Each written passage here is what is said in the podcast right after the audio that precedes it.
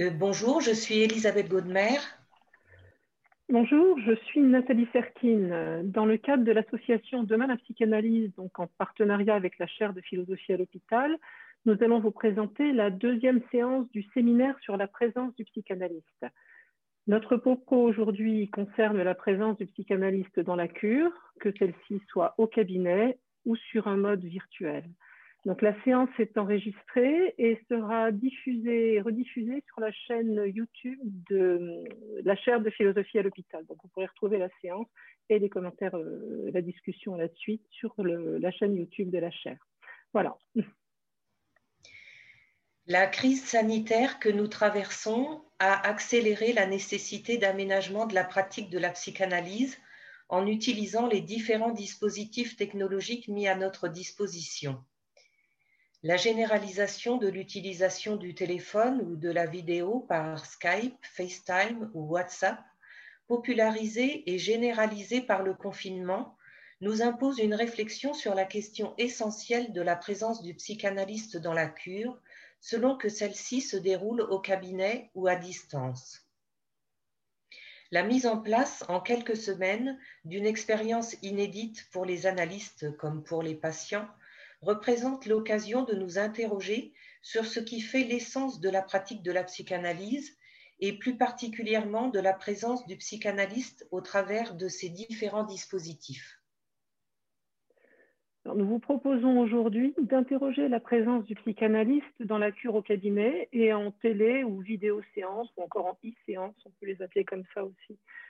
Notre questionnement se développera autour d'un axe constitué par quatre points essentiels de la cure, afin d'évaluer dans quelle mesure la présence du psychanalyste, articulée à la présence du désir de l'analyste et à l'acte analytique qui en dépend, sont influencés par le dispositif mis en place.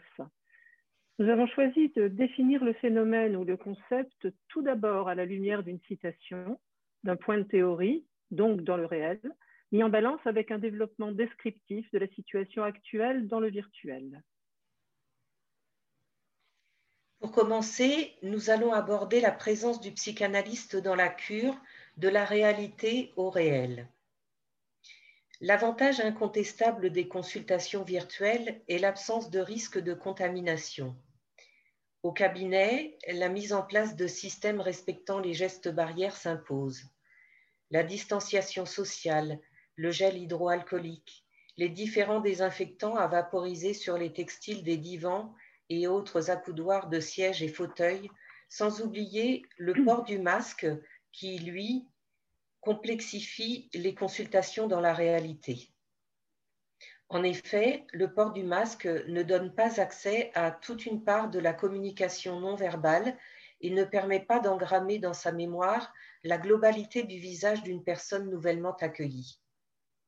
De plus, il n'est pas rare que les dires de l'analysant soient inaudibles et quid des moments de souffrance où la personne pleure, se retrouvant avec un masque maculé de larmes et qui parfois s'étouffe.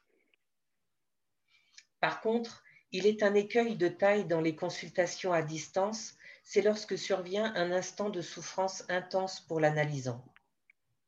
En effet, que faire lorsque la personne accueillie se met à pleurer? Dans la consultation réelle, l'analyste proposera un mouchoir à son analysant ou pourra réintroduire une forme d'étayage en venant s'asseoir près de lui, allongé, permettant de nouveau l'échange d'un regard et la présence encore. Dans le séminaire 8 de Jacques Lacan, Le transfert, celui-ci écrit à propos de la présence réelle de l'analyste Notre fonction, notre force, notre savoir est certain, et toutes les difficultés se résument à ceci faut savoir remplir sa place en tant que le sujet doit pouvoir y repérer le signifiant manquant. Et donc, par une antinomie, par un paradoxe qui est celui de notre fonction, c'est à la place même où nous sommes supposés savoir que nous sommes appelés à être, et à n'être rien de plus, rien d'autre que la présence réelle, et justement en tant qu'elle est inconsciente. Alors, il semblerait que, quelle que soit la façon dont on aborde la présence du psychanalyste dans la cure hors cabinet, donc hors corps, on se heurte à une non-considération du réel de la présence. Le manque de cette dimension réelle de la présence étant symptomatique tant du côté de l'analyste que de l'analysant, de part et d'autre de l'outil numérique utilisé. Ce qui nous permet d'aborder la présence du psychanalyste dans les trois registres, imaginaire, symbolique et réel. Si on peut considérer que la présence dans le registre imaginaire est possible, voire favorisée par les échanges en ligne, utilisant l'image et ou la voix comme support d'une extrapolation imaginaire de soi et de l'autre, l'imaginaire comme registre du leur et de l'identification permet l'introduction d'un élément factice dans la relation intersubjective entre analysant et analyste, c'est-à-dire la projection imaginaire de l'un sur l'écran que devient l'autre. Et dans une séance virtuelle, l'écran est à la fois une réalité et un obstacle, un tiers en présence, c'est sur cet écran que s'effectue la projection imaginaire, mettant l'analysant dans une position d'observateur de sa propre image, qui peut faire résistance au passage de l'imaginaire au symbolique nécessaire à l'avancée de la cure. La présence dans le registre du symbolique comme lieu de l'autre, du grand autre, lieu d'adresse pour les signifiants qui circulent et par définition hors corps, cette présence dans le symbolique est-elle transposable du présentiel au virtuel dans la cure là où la voix n'est pas forcément langage? Le langage concerne un sujet émetteur de signifiant ou agent d'un discours qu'il adresse au grand autre, lieu occupé par le sujet supposé savoir, incarné par le psychanalyste a priori dans son fauteuil. Alors s'il est ailleurs ce psychanalyste, au bout du fil, de l'autre côté de l'écran ou sur l'écran, son image côte à côte avec celle de l'analysant, Comment naviguer dans l'espace transférentiel entre lieu de l'insu du sujet en devenir qu'est l'analysant au travail et lieu de l'autre, grand autre, comme place du sujet supposé savoir, incarné par l'analyste en présence. Navigation parasitée par l'image, par la transformation de la voix numérisée, par la dissociation du corps qui se morcelle entre images, son, pixels, bande passante, loin, très loin l'unité des corps parlants mis en présence dans une séance. L'analyse à distance qui privilégie les registres imaginaires et symboliques fait abstraction du registre du réel. Concernant la présence dans le réel, parce qu'il ne suffit pas de se voir et de se parler pour qu'il y ait séance analytique, il y a cette nécessaire synchronisation de deux corps parlants qui ne sont pas là pour se voir ou se regarder, que matérialise le dispositif d'Ivan Fauteuil. Lacan, en 1964, dans le séminaire Les quatre concepts fondamentaux de la psychanalyse, travaille sur le terme de présence de l'analyste qu'il rattache à l'objet petit a, introduisant ainsi le registre de la sexualité, du pulsionnel et de la jouissance au sein du transfert et de l'inconscient, donc la dimension du corps et du vivant comme essentielle à l'expérience analytique. Le réel, hors signifiant, hors corps, pas plus symbolisable qu'imaginarisable, hors sens, impossible, mais bien là, un être là que le hors-sens rend perceptible dans l'absence, dans la place vide, en amont de la rencontre ou dans l'après-coup, dans ces moments où le travail analytique se fait dans la présence réelle d'un analyste, absent du regard et parfois silencieux, une présence en bruit de fond pas de standardisation ni de numérisation possible de cette petite musique singulière qu'est la présence de l'analyste, propre à chacun, à chacune, et indispensable au processus analytique. Prétendre alors faire équivaloir une I ou visio-analyse à une analyse classique divan fauteuil reviendrait à se satisfaire d'un nouage entre imaginaire et symbolique, privilégiant le sens et ignorant le réel. Cette exclusion du réel dans la cure à distance a pour effet de réduire l'objet petit a, donc objet cause du désir, aux deux objets partiels que sont la voix et le regard.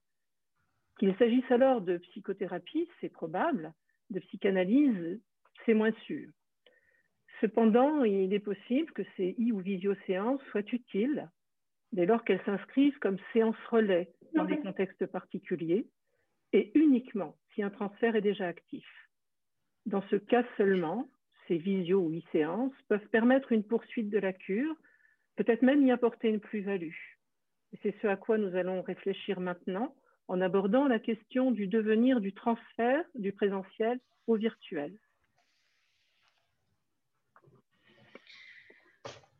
Si ce n'est pas au niveau du sujet supposé savoir que quelque chose se joue essentiellement, que ce soit dans la réalité ou le virtuel, alors c'est bien plutôt par rapport à l'objet Tita. En effet, dans la cure, au cabinet comme dans le virtuel, il se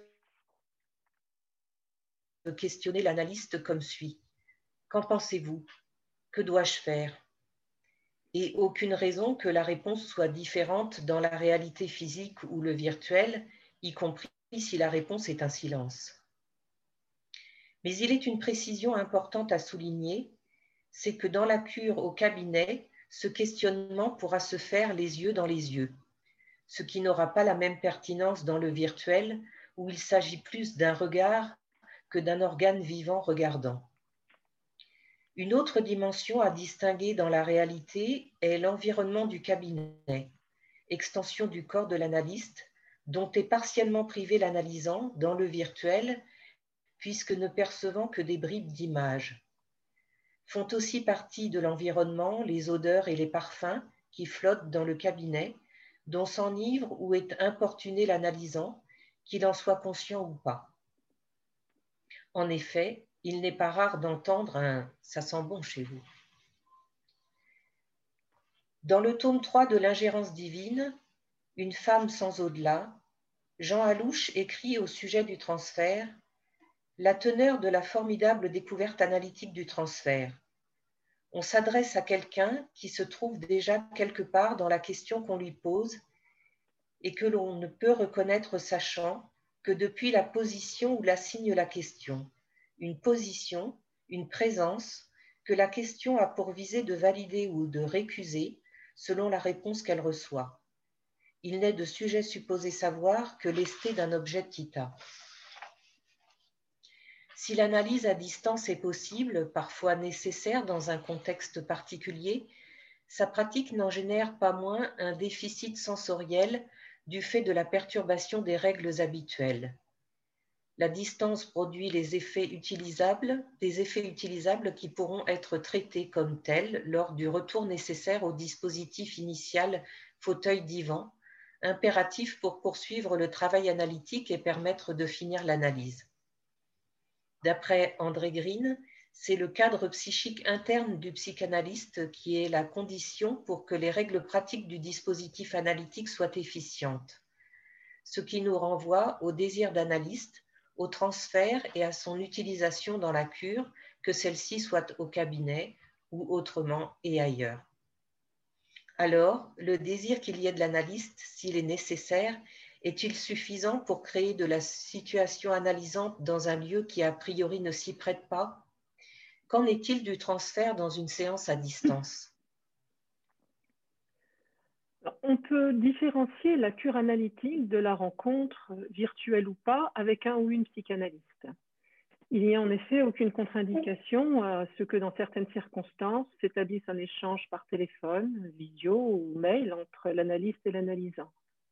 L'essentiel dans cette situation étant d'être tout à fait au clair avec ce que l'on propose et ce qui entre en jeu lorsqu'on utilise ces moyens.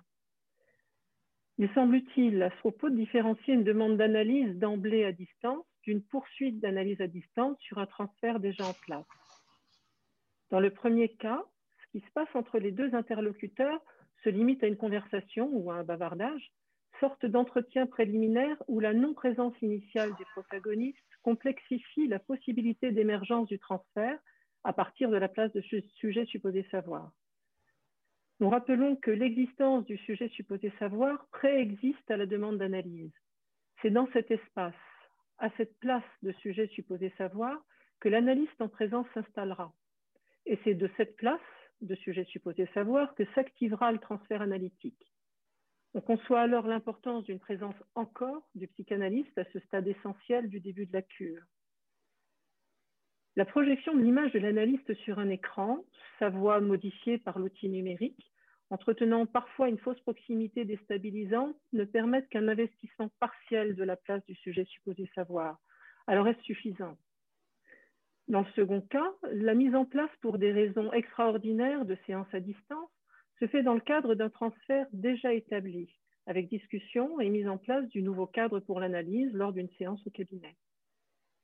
Les conversations ou séances par Skype deviennent alors l'évocation d'une rencontre en présence dans le passé, et le rappel d'une rencontre possible dans le futur.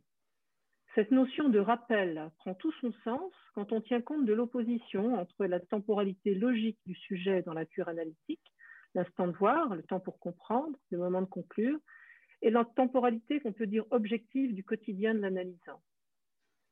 La communication à distance, comme rappel d'une présence possible, constitue un pont entre passé et futur. Le téléphone et la visio ne se font le support de ce rappel l'activation dans le présent d'une présence passée permettant la projection de cette présence dans le futur de la cure. Il s'agit par ces moyens de rappeler la présence de l'analyste vouloir faire équivaloir ce rappel à la présence elle-même. D'où l'hypothèse que le temps numérique de l'analyse ne peut être que transitoire entre deux périodes de séance au cabinet. Le transfert existant, que l'on peut appeler initial, s'éprouve dans la mise en lien entre deux corps parlants qui rejouent dans le langage une scène originaire dissymétrique, analysant support d'un savoir insu face au sujet supposé savoir en tant que lieu et place occupés et incarnés par le psychanalyste. Ces éléments étant en place comme moteur de la cure, il est alors possible d'inventer au cas par cas de nouvelles modalités de séance. Aujourd'hui, on peut considérer qu'il existe quatre possibilités techniques pour réaliser des séances à distance et nous excluons volontairement les courriers ou courriels qui n'engagent pas tout à fait les mêmes processus. Premièrement, donc des séances par téléphone qui reproduisent une sorte de face-à-face sonore nettoyé de l'image dans une situation de symétrie de part et d'autre de l'outil.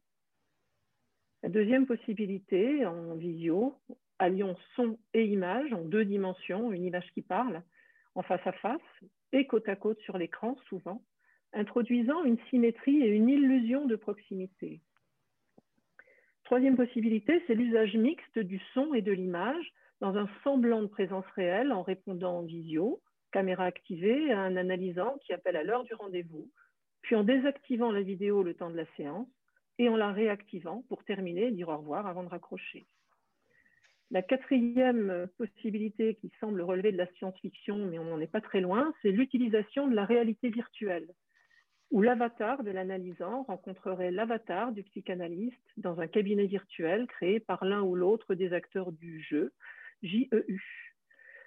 Alors, il ne peut pas nous échapper que ces différentes modalités ont pour objectif de se rapprocher au plus près d'une séance au cabinet, finalement, comme un substitut, un ersatz. La préférence ou le rejet par l'analysant de l'une ou l'autre de ces approches peut devenir un élément à questionner, souvent porteur de résistance qui pourront être analysées. Alors que devient le transfert à ce stade? Faut-il parler d'un temps numérique du transfert, un changement de forme où le face-à-face devient un écran à écran, prépondérance d'une relation spéculaire où l'écran donne l'illusion d'une enveloppe intersubjective qui contiendrait le transfert initial.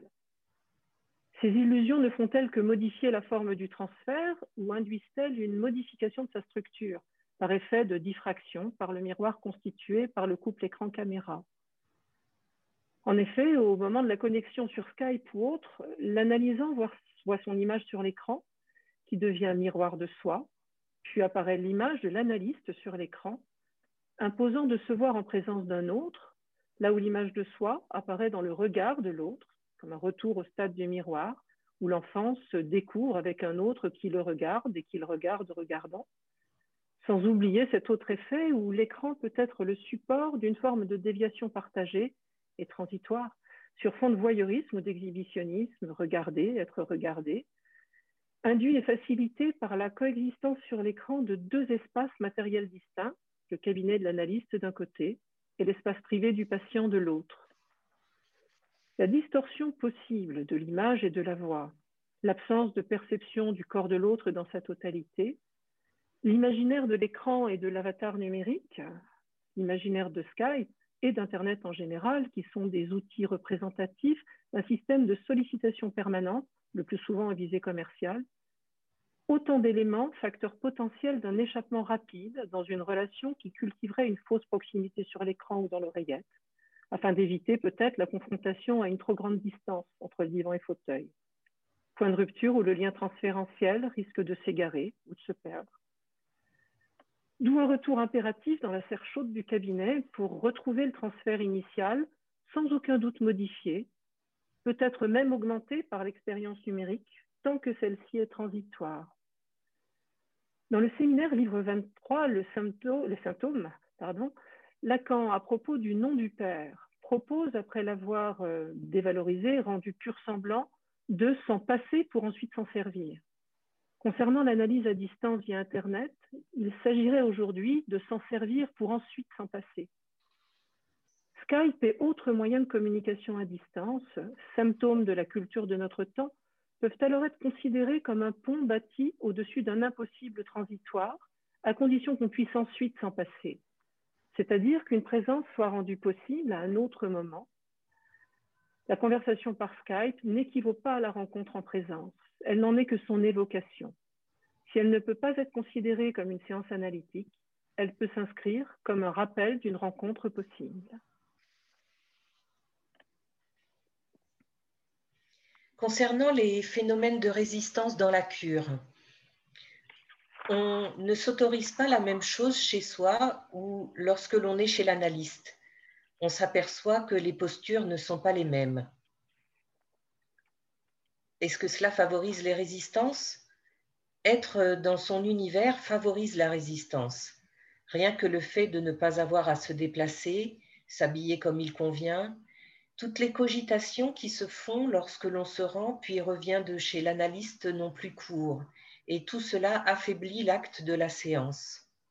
On passe tout de suite à autre chose. L'analyste n'aura alors été qu'un interlocuteur du sujet, mais ce qu'on appelle la présence n'aura pas fait l'effet attendu de son plein exercice.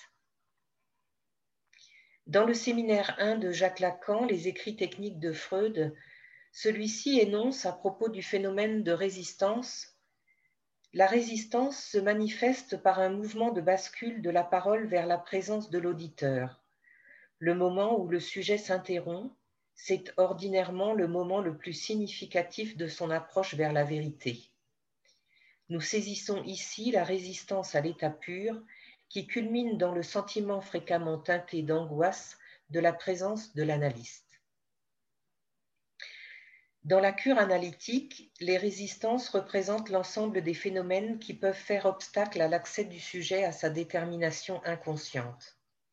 Elles concernent tout ce qui entrave les associations, le limite à l'expression d'une parole vide ou le conduisent au silence. Y a-t-il une spécificité des résistances dans la cure à distance? Il semble évident que les séances à distance, en audio, en visio, présente comme principal écueil de soustraire du dialogue analytique l'expression non verbale des émotions. Par ailleurs, la technique elle-même peut altérer ce dialogue. Interruption, bruit parasite, avec une incidence certaine sur la perception entre émetteur analysant et récepteur analyste. Dans ce contexte particulier, les résistances s'expriment essentiellement par une atteinte du cadre. Oublier d'appeler à l'heure prévue, prendre un double appel, rester silencieux, entretenant le doute d'une coupure de réseau, parler à voix trop basse, ne pas proposer de lieu approprié et suffisamment isolé pour la séance. Dans ce contexte dépendant d'outils techniques, comment différencier ce qui relève d'un phénomène de résistance à travailler d'une simple insuffisance technique? Faire la part des choses demande une attention particulière, une écoute différente, intégrant la possibilité d'un problème de système. Cet élément, la part de doute qu'il génère et l'attention particulière qu'il demande, explique la fatigue plus importante générée par les séances audio ou visio, souvent décrites par les analystes qui en font l'expérience. Se pose également la question de la confidentialité et de son caractère aléatoire lors d'entretiens par téléphone ou visio. La cybersécurité, qui revendique l'accès aux données privées sur le net, plus ou moins intrusives et coercitives selon les États, peut induire un phénomène de résistance à la règle fondamentale de l'association libre et transformer la séance en conversation ou bavardage contrôlé. L'idée de l'éventualité d'une surveillance venant cautionner et entretenir la propre censure du sujet. Par conséquent, seules les séances dans l'enceinte du cabinet peuvent assurer cette confidentialité essentielle dont l'analyste est le garant. Nous abordons maintenant la question du silence dans la cure et ses différences suivant qu'elle se passe en présence ou à distance. Quand survient un moment de silence lors d'une séance, lorsque l'analysant s'interrompt, parfois songeant et prenant conscience de la présence de l'analyste, du caractère incongru de la situation, étant allongé sur le divan, l'analyste extérieur à son champ de vision. Silence, manifestation d'une résistance, d'une difficulté à dire ou d'un retour à la réalité de la séance. Le psychanalyste pourra alors solliciter l'analysant en lui demandant Où êtes-vous? À, quoi pensez-vous? Ou encore euh, Pensez tout haut? Un silence qui, dans la réalité, peut être questionné par rapport à un doute sur le fonctionnement de la connexion dans le virtuel. Dans le séminaire 1 de Jacques Lacan, Les écrits techniques de Freud, celui-ci énonce à propos du phénomène du silence Si le transfert se fait trop intense, il se produit un phénomène critique qui évoque la résistance la résistance sous la forme la plus aiguë où on puisse la voir se manifester, le silence. En quoi vous saisissez, n'est-ce pas, que, comme le dit Freud, le transfert devient un obstacle quand il est excessif? Il faut dire aussi que si ce moment arrive en temps opportun, le silence prend toute sa valeur de silence. Il n'est pas simplement négatif, mais il vaut comme au-delà de la parole certains moments de silence dans le transfert représentent l'appréhension la plus aiguë de la présence de l'autre comme telle. Le silence dans la cure sur le divan permet la perception de la densité de l'être là, une présence réelle comme un au-delà de la présence, un plus de présence, nettoyé de l'image et du son. Dans quelle mesure la présence encore du psychanalyste est-elle indispensable à cette présence réelle? Le silence, qui fait partie intégrante de la cure analytique, a la valeur d'un dire qui ne serait pas véhiculé par des mots. La présence de l'analyste étant marquée par un au-delà des mots, une respiration, la perception d'un mouvement, le bruit d'un crayon sur une feuille ou autre. Une présence silencieuse qui n'est pas une absence dès lors que le corps est en jeu.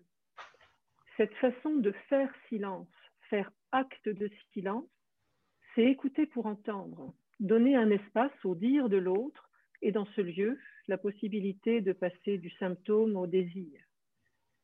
Quelles sont les répercussions de l'utilisation du numérique sur ces moments de silence dans la cure à distance? Les moments de silence de l'analysant, comme ceux de l'analyste dans la cure à distance, sont toujours soumis aux aléas d'un parasitage de la connexion Internet.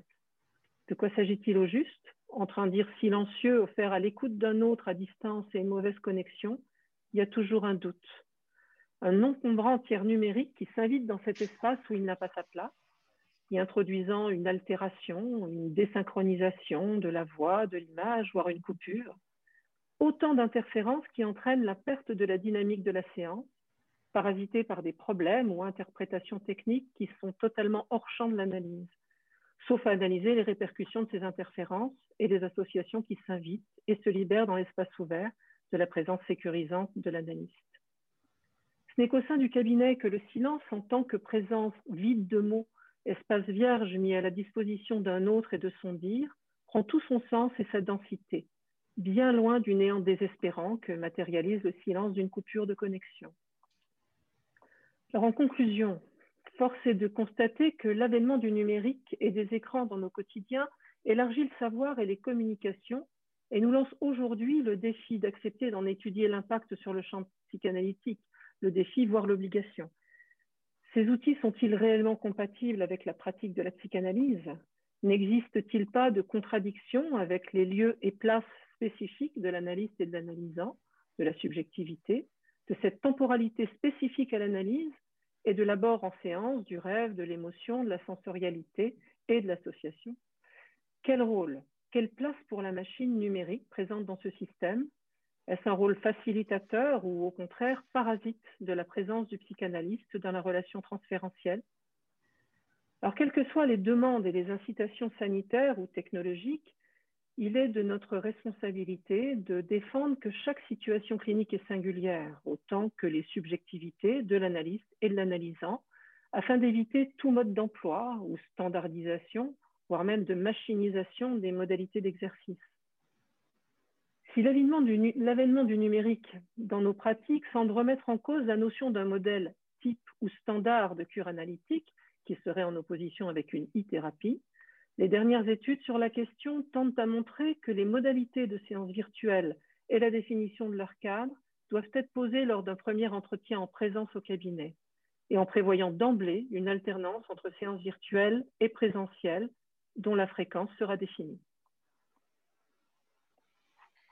Pour conclure, indépendamment du dispositif utilisé, le psychanalyste en présence réelle ou virtuelle doit s'autoriser à repenser, redéfinir à chaque instant et toujours au cas par cas le cadre analytique et son dispositif à l'aune de cette nouvelle ère civilisationnelle numérique pour que chacun, chacune d'entre nous, de sa place, continue à inventer la psychanalyse. Nous terminerons cette séance sur une citation de Jacques Lacan, extraite du texte Variante de la cure type, écrit 1955, page 349 L'analyste peut bien répondre de la place où il veut, il ne veut rien qui détermine cette place. À discuter. Merci.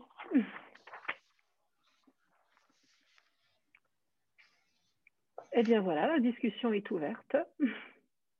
Merci, merci. Allons-y alors. Si je, si je vous entends bien, vous n'êtes pas tellement favorable à cet outil, toutes les deux. On n'entend pas là? Euh, Si, si, on, vous entend bien. Voilà. Vous n'êtes pas tellement favorable. Hein? C'est pas. Euh, c'est une nécessité, c'est incontournable, vous n'êtes pas tellement, tellement favorable. Je me disais au fond, j'ai entendu ce mot d'outil ou de machine numérique. Alors, ça serait une analyse qui, on serait plus deux, enfin deux, trois avec la parole, mais on serait plus deux, mais l'outil deviendrait un troisième personnage, puisqu'il peut tousser, il peut s'arrêter, il peut déformer, il peut être dans le silence. Donc, analyste analysant et outil numérique. On est trois dans la séance. on est même quatre, oui, avec le transfert en plus. Quatre, avec le transfert, bon, la parole. Ça fait beaucoup physiquement, ça fait donc euh, analyste analysant, et physiquement, cet outil physique, enfin cet outil euh, matériel, qui peut se manifester comme un troisième larron. C'est un tiers dérangeant. En tout cas, c'est comme ça que je le perçois, j'ai essayé de le traduire. Un tiers dérangeant, donc on est trois là. Trois, au sens physique du terme, on est trois. C'est ça qui est emmerdant. disons que ce n'était pas construit comme ça. C'est pour ça qu'effectivement, est-ce que ça peut être de l'analyse euh, avec ce, troisième-là euh, qui s'impose? Est-ce que c'est une nouvelle forme d'analyse? Est-ce qu'il faut inventer autre chose autrement en gardant les bases euh, les plus solides et les plus stables possibles? C'est pour ça que ce séminaire est construit, cette séance est construite un peu sous forme de questions, parce qu'il y a des choses à inventer, peut-être des choses à théoriser autour de tout ça. Je crois que ça pourrait être intéressant que chacun puisse témoigner de son expérience en la matière. Oui, je vais me taire tout de suite. Je voudrais ajouter un petit truc. Les trois registres réels, symboliques, imaginaires que l'on doit au paradigme lacanien introduit dans la psychanalyse, ces trois registres, ils en prennent un coup. Je me disais que le symbolique, c'est à peu près le même, qu'on soit en présence ou que la machine euh, transmette les paroles. Si on a prononcé tel signifiant, on a prononcé tel signifiant. Il n'y a pas de photo, il n'y a pas. Bon. Du côté euh, du réel, on en a beaucoup parlé là. Euh, est-ce qu'il s'agit du même réel? Est-ce que des fois on parle du réel, mais c'est simplement la réalité, la réalité physique de la présence? Et c'est cet imaginaire, je réfléchissais à cet imaginaire, est-ce que c'est le même imaginaire? Bon, est-ce que c'est le même imaginaire? Par exemple, on est dans, la, visioconférence, on est toujours en face à face. Moi, il m'arrive de voir euh, des fois le derrière de la tête de, mon analysant, jamais dans le visio. Voyez? On est toujours en face à face. Mais dans cette image qui est donnée par la machine, est-ce que c'est le même imaginaire? Et je vais plus loin, est-ce que c'est dans cet imaginaire de la machine, est-ce qu'il n'y a pas un bout de réel qui s'introduit?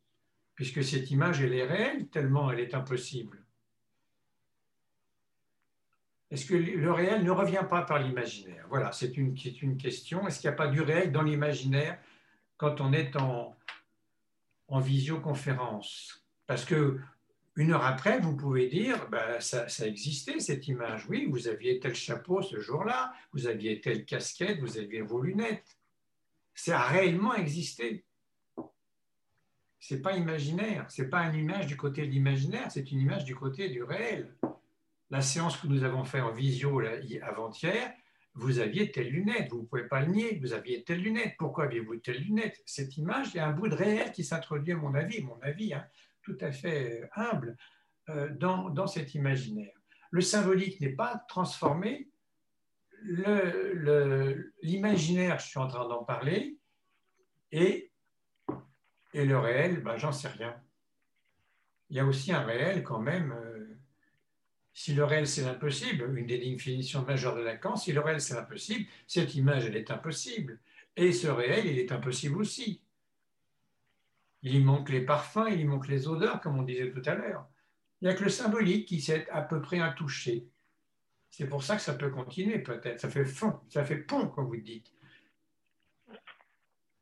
Voilà, je m'arrête, m'arrête parce qu'il faut pour ouvrir le débat. Simplement, c'était deux remarques. L'outil et euh, les trois registres qui en prennent un sérieux coup. Peut-être plus complexe qu'on ne le pense. C'est certain.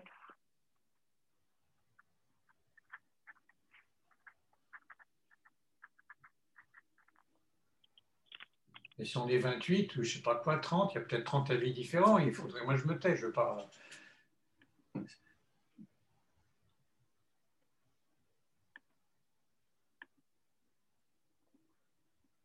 la question qui se pose, c'est effectivement avec ces modifications entre bah, ce symbolique qui, est, on peut le dire, constant, c'est vrai, cet imaginaire qui, contient une part de réel, c'est vrai, mais ce réel qui est de toute façon impossible, sans doute, mais, mais différent sans doute aussi, c'est pas le même réel, on parle plus des mêmes choses, et il prend pas la même place non plus, à mon sens, c'est ce que j'ai essayé de, de développer, c'est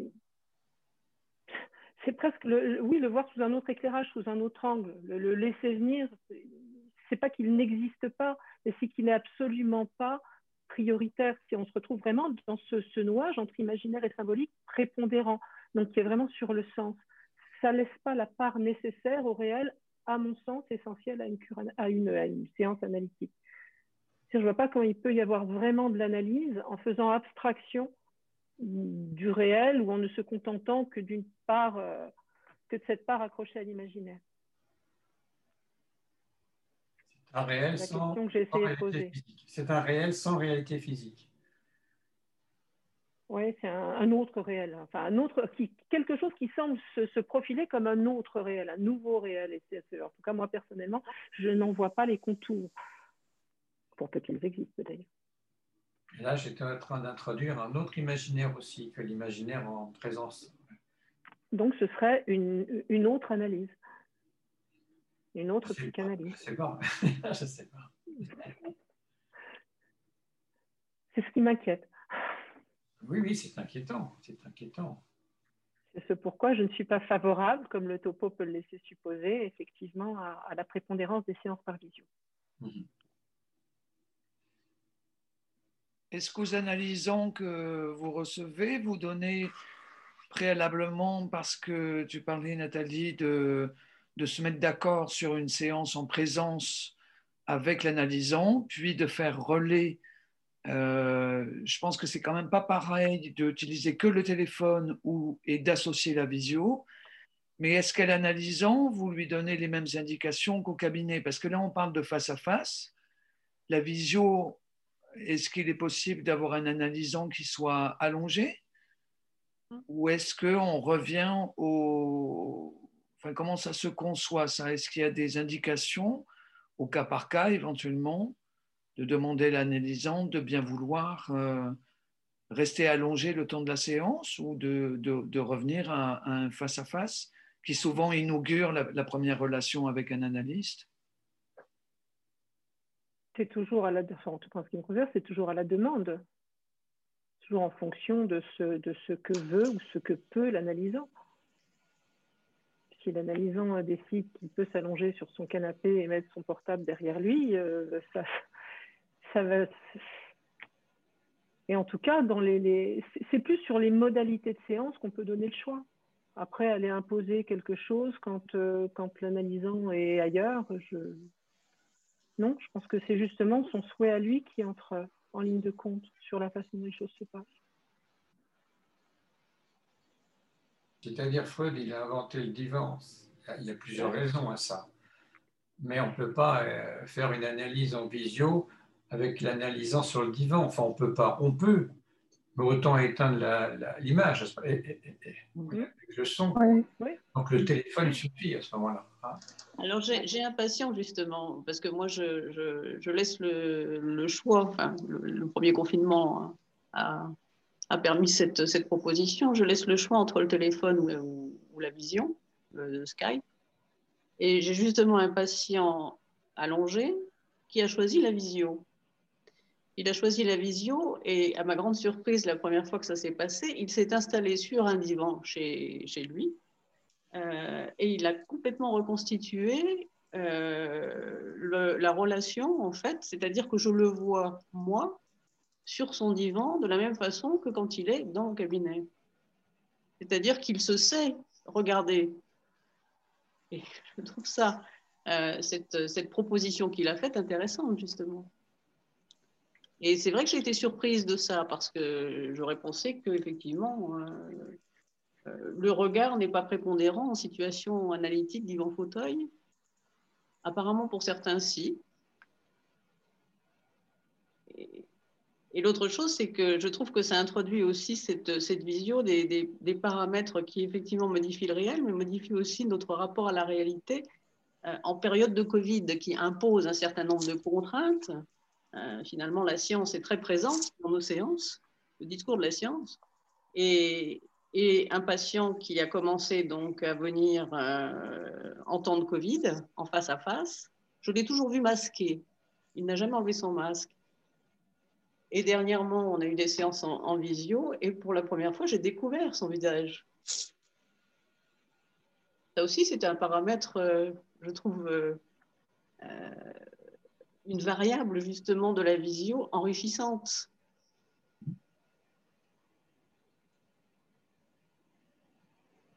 On voit que la question est complexe, peut-être plus complexe qu'on aurait imaginé au départ. Tout à fait.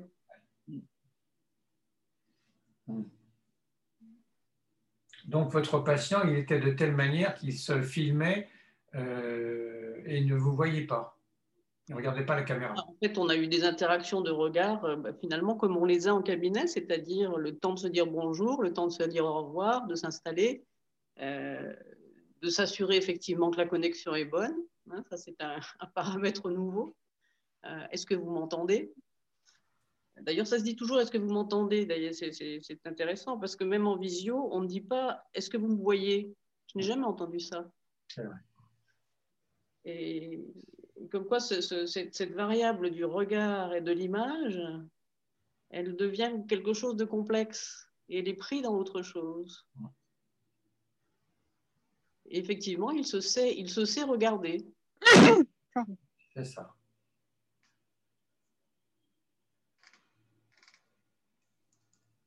Et je ne le regarde pas d'ailleurs. Non, il se s'est vu simplement.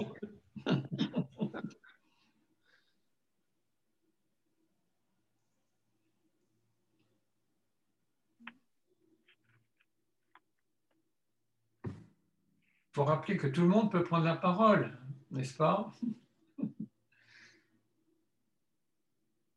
Bonjour. Bonjour, madame. Bonjour.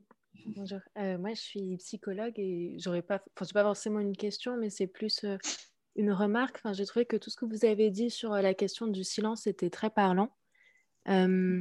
pour avoir fait des petites séances par téléphone, notamment, enfin, je me suis vraiment retrouvée dans ce que vous avez dit parce que bah, on sait que normalement, le silence, on sait la place que ça a dans l'élaboration, mais à distance et surtout par téléphone, la seule assurance qu'on a de la présence de l'autre, c'est sa voix, c'est de pouvoir entendre sa voix. Et même par visio, la voix, euh, l'image n'est pas suffisante à cause de tous les problèmes techniques que vous avez pu euh, citer. Et donc finalement, le silence, je trouve que c'est très difficile d'en faire euh, un espace d'élaboration parce que très vite, il vient renvoyer à l'absence en fait avec cette crainte que on était déconnecté, que, enfin, si on l'entend pas, si on n'entend pas la personne au bout du fil, c'est comme si l'autre n'existait pas. J'ai eu ce sentiment-là, que ce soit du côté du patient ou même du clinicien, et que donc en fait, c'était euh, peut-être pas impossible de garder une écoute analytique euh, en visio à distance, mais que ça demandait vraiment un effort supplémentaire. Et en tant que clinicien aussi de pouvoir analyser ça de son propre côté. Parce que le silence est beaucoup plus dur à supporter euh, à distance.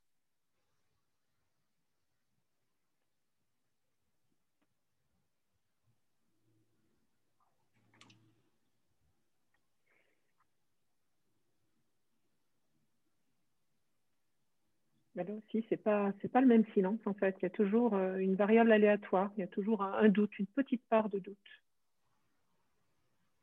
dans cette situation-là. Est-ce que le silence est de votre faute ou c'est la technique? On ne sait pas. C'est le on ne sait pas le problème. Voilà. Pas la question, c'est le on ne sait pas.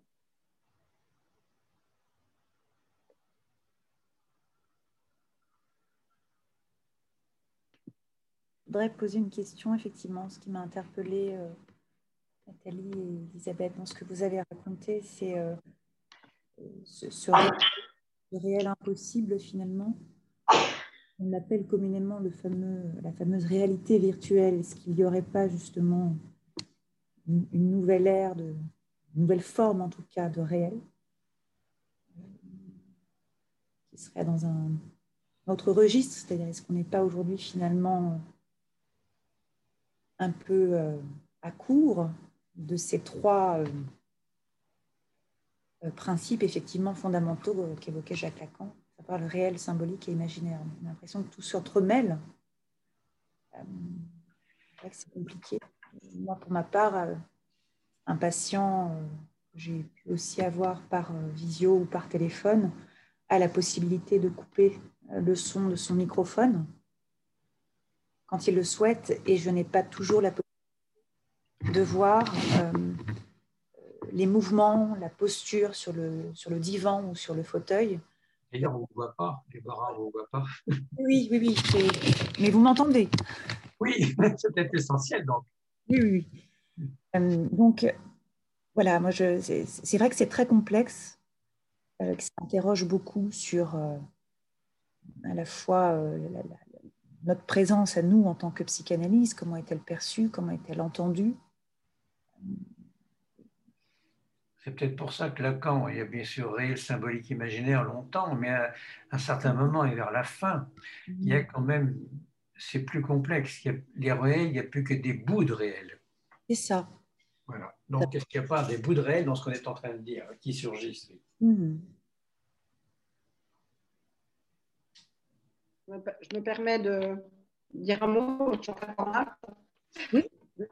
J'ai trouvé des choses extrêmement intéressantes pour ma part de mon côté, et je pense à la question du psychanalyste, j'ai l'impression en vidéo, j'ai osé plus l'interprétation, j'étais plus loin oui. sur le divan, j'ai repéré des choses, et alors, moi, très très bien installé euh, à la campagne, avec une table, euh, sur une table ordinateur, à côté pour écrire.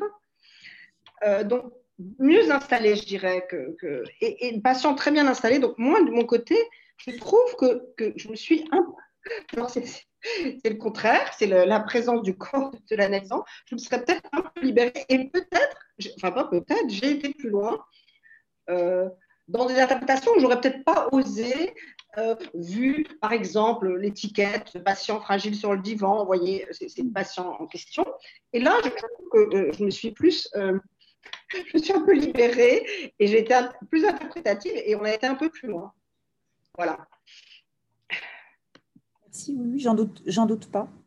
J'en doute pas, mais c'est aussi euh, moi ce qui vient me questionner, c'est-à-dire que si on, se suradapte, je dirais, aux, outils que sont les nôtres aujourd'hui, est-ce qu'il ne manque pas justement ce bout de réel nécessaire à la cure euh, le, réel aussi, comme disait Nathalie, Elisabeth, le, réel du psychanalyste, à savoir son environnement, les sensations, ce qu'il peut y percevoir. Il y a quand même des choses qui manquent, qui viennent manquer. Et euh, ça fonctionne. Il y a des choses qui fonctionnent, il y a des choses qui vont peut-être aller plus loin parce que justement, il y a cette distance. Euh,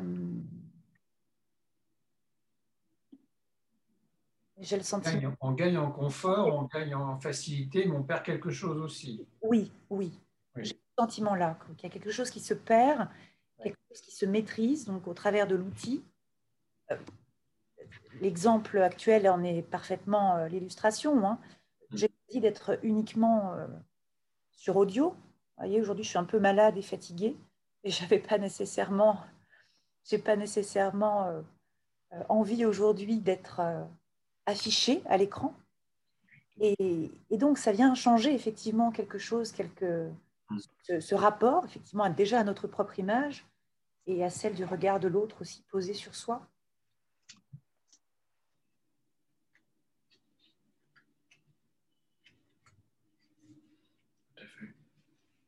Alors qu'au cabinet, quand je suis malade euh, et je reçois quand même mes patients, je suis un peu fatiguée, enrhumée, eh bien mes patients, évidemment, les analysants euh, voient que je suis un peu plus diminuée, fatiguée. Il y a quelque chose effectivement de ce réel qui se passe, qui est moins tangible, moins visible effectivement euh, dans cette réalité virtuelle. Pour nous impossible, mais qui est quand même visiblement possible. C'est très particulier.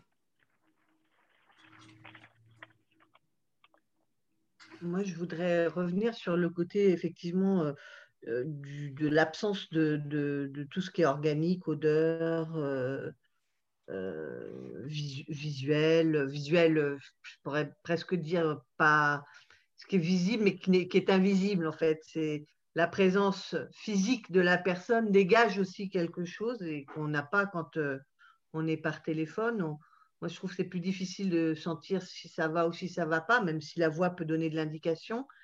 Il y a aussi, euh, par rapport aux patients qui ont des problèmes d'addiction tels que l'alcool, moi, quand je les reçois, je sens s'il y a eu euh, consommation ou pas euh, avant la séance, enfin des choses comme ça qui me donnent une indication. Est-ce qu'elle m'est utile ou pas, j'en sais rien, mais maintenant que je l'ai, j'aime bien la voir encore. Et euh, ne plus l'avoir, c'est quand même quelque chose aussi. Alors là, je parle de mon point de vue de, psychanalyste. Je ne sais pas pour euh, ce qui serait du patient, puisque euh, je n'ai pas eu de séance sous ce format-là en tant que patiente. Mais voilà, il y a tout ce côté il rentre, il fait froid. Quand le patient rentre, ben, ça, met du, ça, ça, ça, fait rentrer du froid dans la, dans, dans la salle, dans le, dans, le, dans le cabinet. Des choses comme ça qui, qui font de la présence de l'analyse, mais de la présence du patient aussi, je dirais. C'est aussi une, une, une manifestation de sa présence au patient. Et qui est qui est vraiment très différente par téléphone. Moi, je ne pratique que, euh, que l'analyse, euh, par, enfin, que les séances par téléphone. je veux pas de, enfin, je ne propose pas le, la visio aux patients. Et euh, curieusement, certains patients qui ne, veulent pas, qui ne voulaient pas s'allonger en, en, présentiel ben, se sont pliés volontiers à ce jeu-là, alors qu'il n'y a plus de, finalement, on n'a plus de, il n'y a plus de support visuel pour eux non plus. En tous les cas, il n'y a pas le mien. Il a pas, ils ne me voient pas moi. Et euh, bon, c'est pas pour ça que quand ils reviennent, ils s'allongent, mais en tous les cas, dans, dans leur manière de se livrer, ça a été assez différent, j'ai trouvé. Mais justement, il n'y a, y a, pas, a pas ces fameuses résistances que l'on peut aussi analyser avec le patient. Hélas, oui. Ça qui est oui.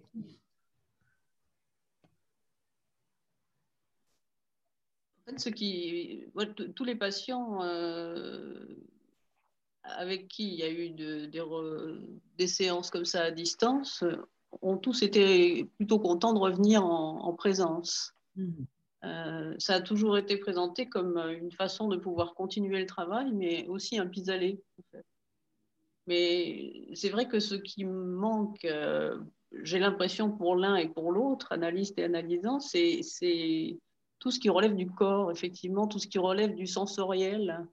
Euh, ce que tu es en train de dire, Delphine, hein, c'est ce, ce sensoriel et une part de pulsionnel aussi. Je pense qu'il y a une part de pulsionnel qui s'exprime aussi à l'image. Tout. Euh, tout. ce qui fait qu'il que, y a du corps, effectivement. Euh, et en même temps, je trouve que ça, ça, ça, génère autre chose et ça crée autre chose. Euh, et des choses auxquelles peut-être personnellement, je n'étais pas forcément en alerte ou sensible. Par exemple, euh, toutes ces séances par téléphone, moi, je ne sais pas comment était le patient. Je ne sais pas dans quelle, dans quelle posture physique euh, pouvait être l'analysant à distance. Donc, finalement, je me le représente et je me le représente, je l'imagine, euh, dans mon cabinet, à sa place habituelle dans mon cabinet. Je reconstitue son corps là où je pense l'être pour moi. Mais finalement, je n'en sais rien. En visio, c'est un petit peu différent. De la même façon, j'imagine que le patient euh, peut m'imaginer euh, à ma place aussi, alors que je n'y suis pas. Je peux effectivement être dans ma maison de campagne ou ailleurs, ou peu importe. Donc il y a quelque chose qui se reconstitue dans une image mentale, qui reconstitue une, séance finalement euh, dans son cadre physique. Et je dois dire que ça, c'est pas forcément quelque chose que j'avais présent à l'esprit par définition, puisque la présence fait qu'on ne l'imagine pas, on y est.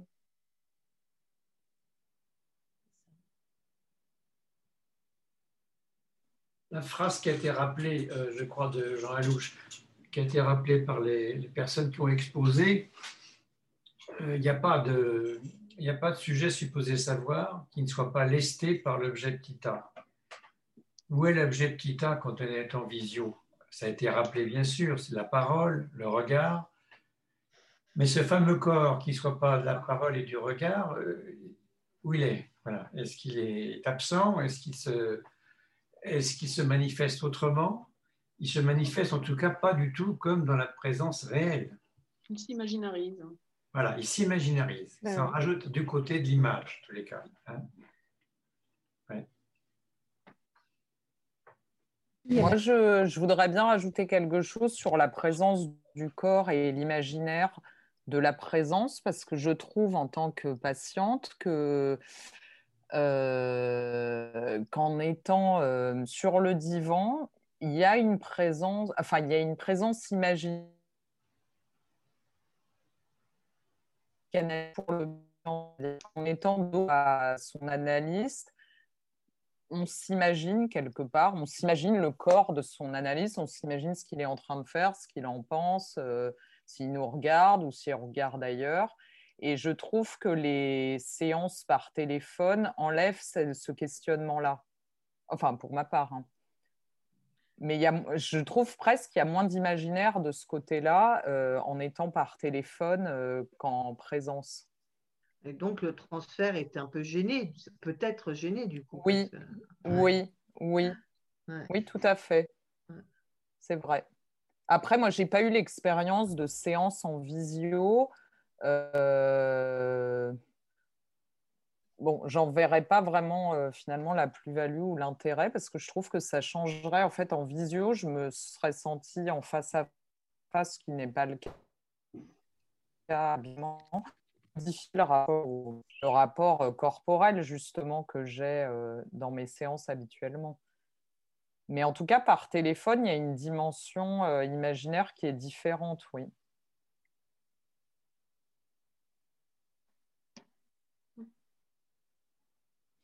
Il y a autre, euh, un autre point que vous avez soulevé que j'ai trouvé très intéressant, c'est euh, sur la cybersécurité.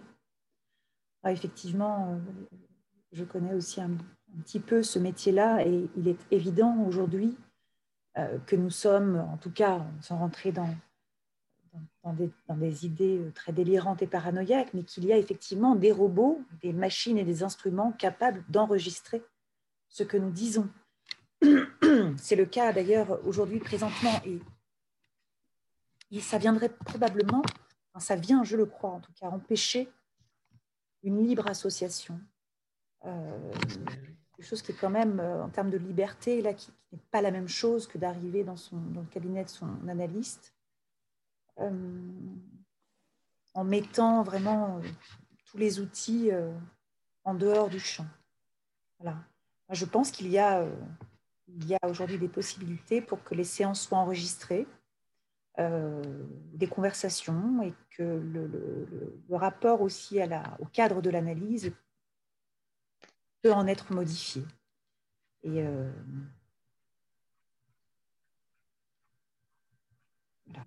la cybersécurité est là. Euh, euh, et, nous savons aujourd'hui, par le, biais d'outils, quand même qu'il y a des. Tout ce que nous pouvons dire par téléphone ou écrire sur nos ordinateurs sont enregistrés au travers des algorithmes. Et, que. Euh, où est cet espace de liberté finalement que nous recherchons? La liberté du sujet, du jeu. ça vient empêcher quelque chose pour moi, encore une fois.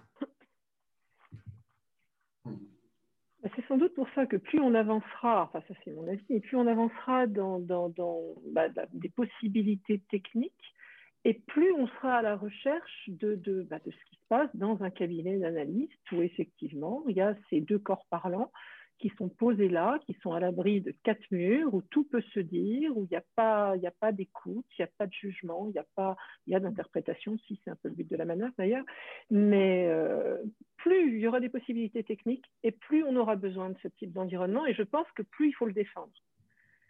Je pense que c'est céder en tant que psychanalyste au miroir, aux alouettes de la technicité, de l'innovation, du numérique et de tout ce qu'on veut, c'est à mon avis euh, perdre ce que l'analyse, la psychanalyse apporte d'essentiel. Oui. À mon sens. Le cabinet, il a été conçu, le cabinet, il a été conçu comme un lieu privé euh, en dehors de tous les, les, contrôles de sécurité en principe, sauf les, sauf nos amis médecins ou psychiatres qui signent des feuilles, euh, bon, mais en principe, l'analyse, euh, c'est pour ça, des fois les personnes disent, mais pourquoi je paye si cher, etc., c'est pas remboursé. Non, c'est pas remboursé, il n'y a pas de tiers. Il n'y a pas de tiers, il n'y a pas la société, il n'y a pas la sécurité sociale, il n'y a pas de contrôle universitaire, il n'y a pas, etc., etc., etc. C'est peut-être un des derniers lieux où c'est maintenu comme ça. Effectivement, ça a un coût.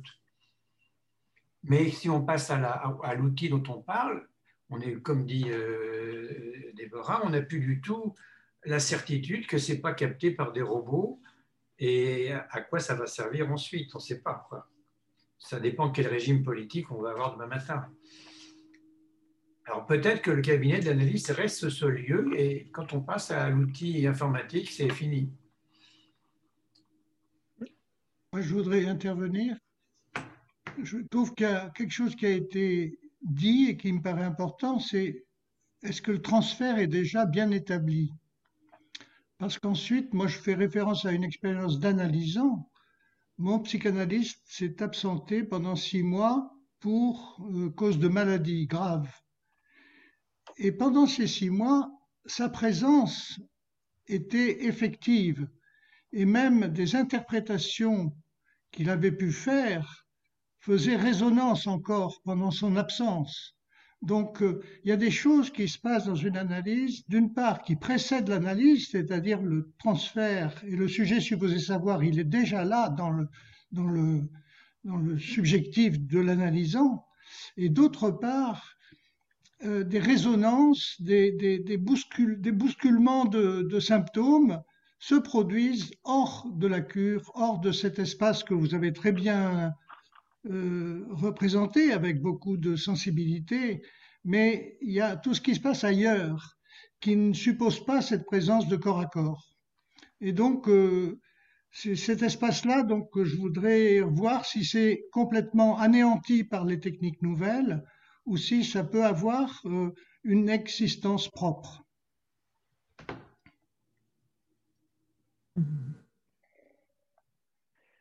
Je pense que le, côté facilitant ou facilitateur des technologies peut justement aller contre cette particularité-là.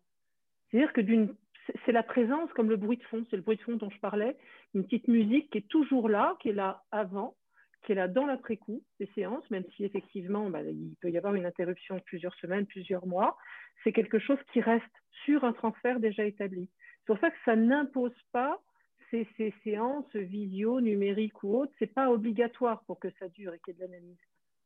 Mais toujours dès lors qu'il y a eu un transfert déjà existant et un retour au cabinet. Il faut qu'il y ait du possible, il faut qu'on y retourne.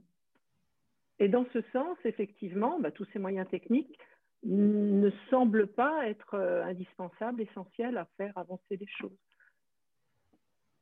Voire même, il faudrait, voire même il favoriserait un, transfert euh, presque... Il y a plus de liberté. Madame Cornart qui disait justement tout à l'heure qu'elle avait plus de liberté, elle se sentait plus libre dans son interprétation en tant qu'analyste. Euh,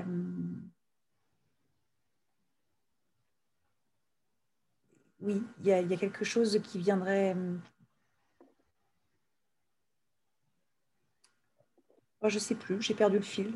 C'est pas grave. Et quand, quand dehors de l'analyste, il se passe quelque chose, même après, après une analyse même ratée comme celle de Freud avec euh, Dora, euh, Freud en a témoigné lui-même, qui ça continue, ça continue, ça continue, ça continue même positivement à avancer. Donc je pense quand il n'y a plus la présence, on se souvient des interprétations, elles nous accompagnent peut-être toute la vie d'ailleurs. Ce que disait Jacques Roussel à l'instant,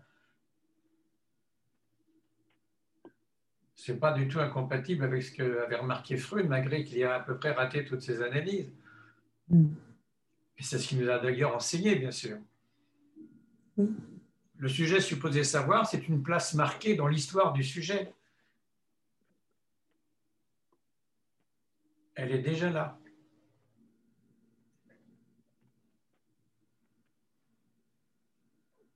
Oui, après, euh, le, virtuel et l'image et le regard que l'on pose sur son analyste, par exemple, au travers d'une réunion Skype ou, autre d'ailleurs.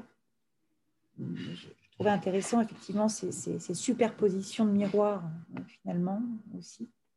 Je ne sais même pas si c'est question d'absence de l'analyste ou, cette absence nécessaire aussi pour élaborer tout autour des interprétations. Mais, mais euh, ces histoires d'images, finalement, oui, qui se superposent et qui, euh, moi en tout cas personnellement, peuvent aussi me, déranger dans ma pratique. Et m'auraient probablement dérangé aussi en tant qu'analysante.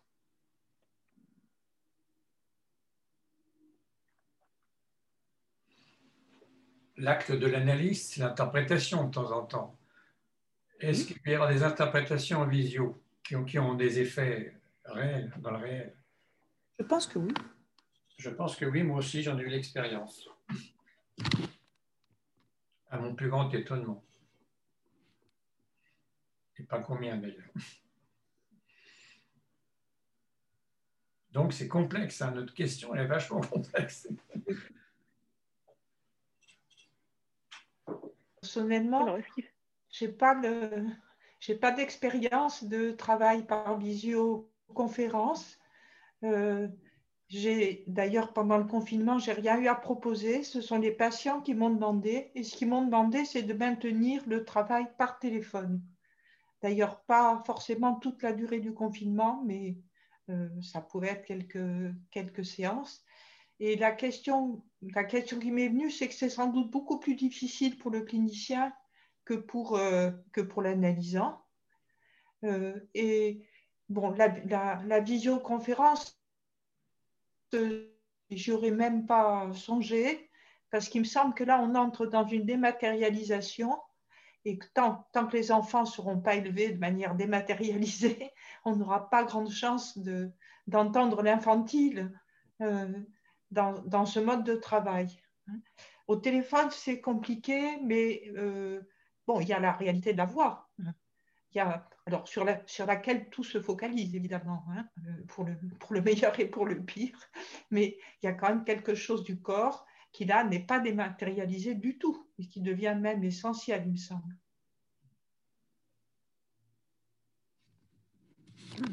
Oui, dans dématérialisation, euh, c'est intéressant comme propos. Ça me fait penser véritablement à ce qu'utilisent les entreprises aussi aujourd'hui pour dématérialiser euh, les services tout entier euh, et qui est extrêmement mal vécu aussi, hein, qui crée aussi évidemment de la pénurie d'emploi, etc.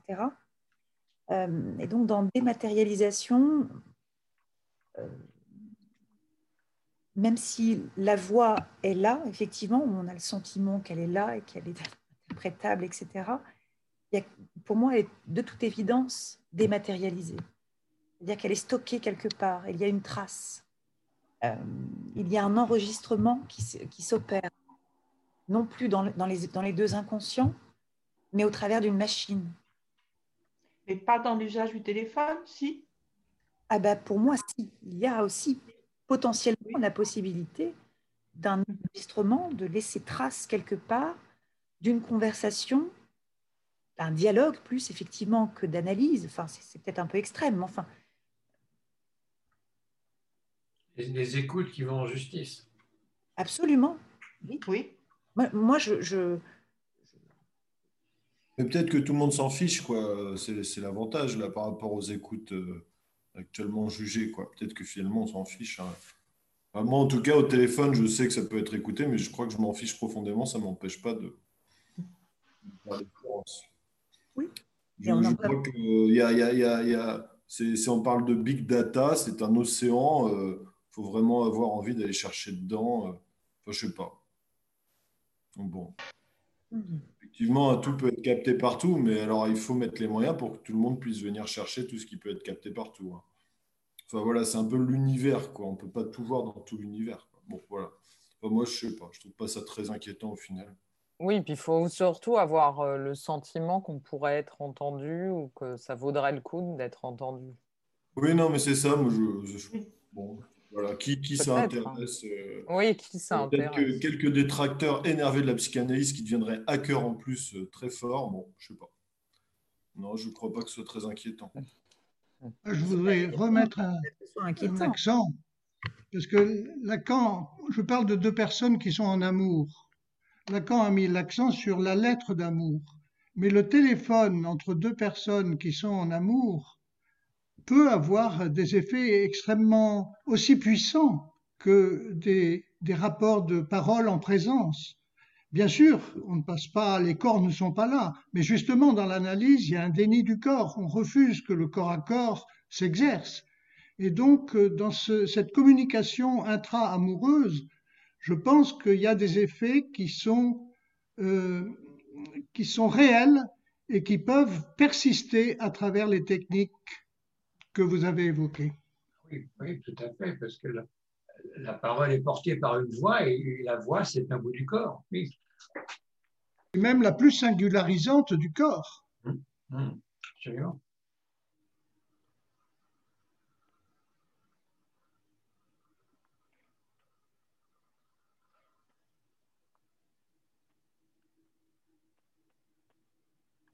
Mais l'autre aspect qui a été évoqué et qui me paraît très important, c'est euh, le fait qu'il n'y ait plus à se déplacer pour l'analysant ou le patient. Euh, bon, parce que le premier sens de transfert, c'est quand même déplacement. Et ça, le fait que ça disparaisse, euh, que ça devienne, grâce aux outils numériques, euh, facile, économe de temps, économe d'argent, etc., ça nous donne quelque chose de tout à fait détestable que moi j'ai expérimenté personnellement en tant que patiente qui euh, se faisait soigner en médecine et qui à l'époque du confinement ne trouvait que des téléconsultations. Et j'ai trouvé ça vraiment odieux. C'est vrai ce que vous dites que le trajet est très important aussi dans, je, pense, euh, dans le transfert, dans le travail, dans le trajet pour y aller, puis le trajet du retour aussi après sa séance. C'est, euh, ce sont des moments très importants aussi euh, pour le patient. Je suis d'accord avec l'adresse. Puis l'adresse aussi, le changement d'adresse. C'est une adresse, tout à fait.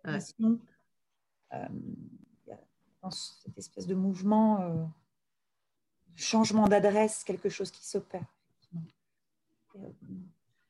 Oui, moi j'ai été très d'accord avec euh, la notion de préparation euh, amenée par Mme Godmer, euh, qu'on se prépare, qu'on ne s'habille pas n'importe comment, enfin on n'est pas en pyjama. même tout ça c'est important même par rapport au rêve. Enfin bon, voilà. Oui, non, c'est vraiment très important le fait d'aller. D'aller se présenter, de pas. Ouais, ça, ça, ça c'est irremplaçable. Mais moi, je suis d'accord qu'on peut travailler comme ça, mais je suis d'accord que ça ne peut pas être tout le temps. Voilà, il y a quelque chose d'irremplaçable dans le fait d'aller vers, mais, mais ça n'empêche pas le travail, ça, moi, j'en suis convaincu. il y a des patients, notamment paranoïaques, pour répondre à, ce que tu disais, Philippe, tout à l'heure.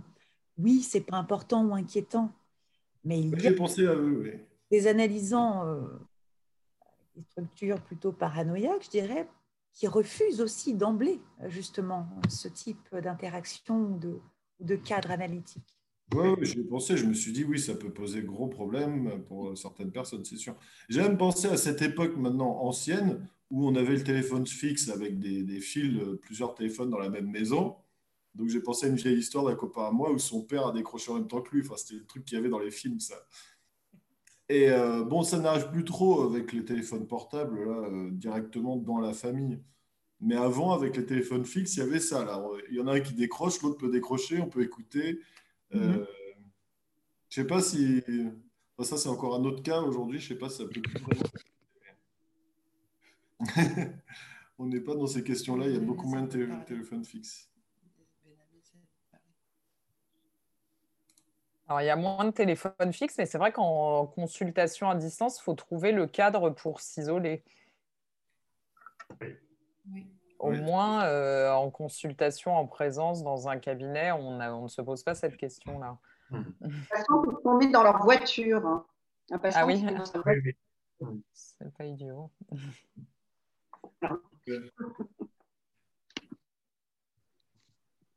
aussi faire je pense qu'il faut aussi faire un peu confiance au patient. Parce que le patient, patient dont je parlais, lui, s'installe. J'ai deux patients qui s'installent très, très confortablement euh, dans leur canapé, euh, à moitié euh, bien décontractés et qui nécessairement ne regardent pas la caméra. Et moi non plus, je ne regarde pas particulièrement. il y a peut-être, on, on, décroche un peu du face à face. Et donc, je pensais aussi à, Dolto qui parlait de ces gens qui étaient en face à face, mais qui ne vous regardaient pas. Et finalement, ils étaient en analyse quand même, même s'ils étaient en face à face, sans vous regarder. Enfin bon, bref, ça, c'est un autre. Mais les patients aussi, je pense qu'on peut aussi. Euh, alors, non, c'est un peu nouveau peut-être de, s'organiser avec les patients. je pense qu'il faut peut-être qu'on voilà, se réinvente un peu. Effectivement, il va falloir. Voilà, il va falloir. Voilà, je vous laisse.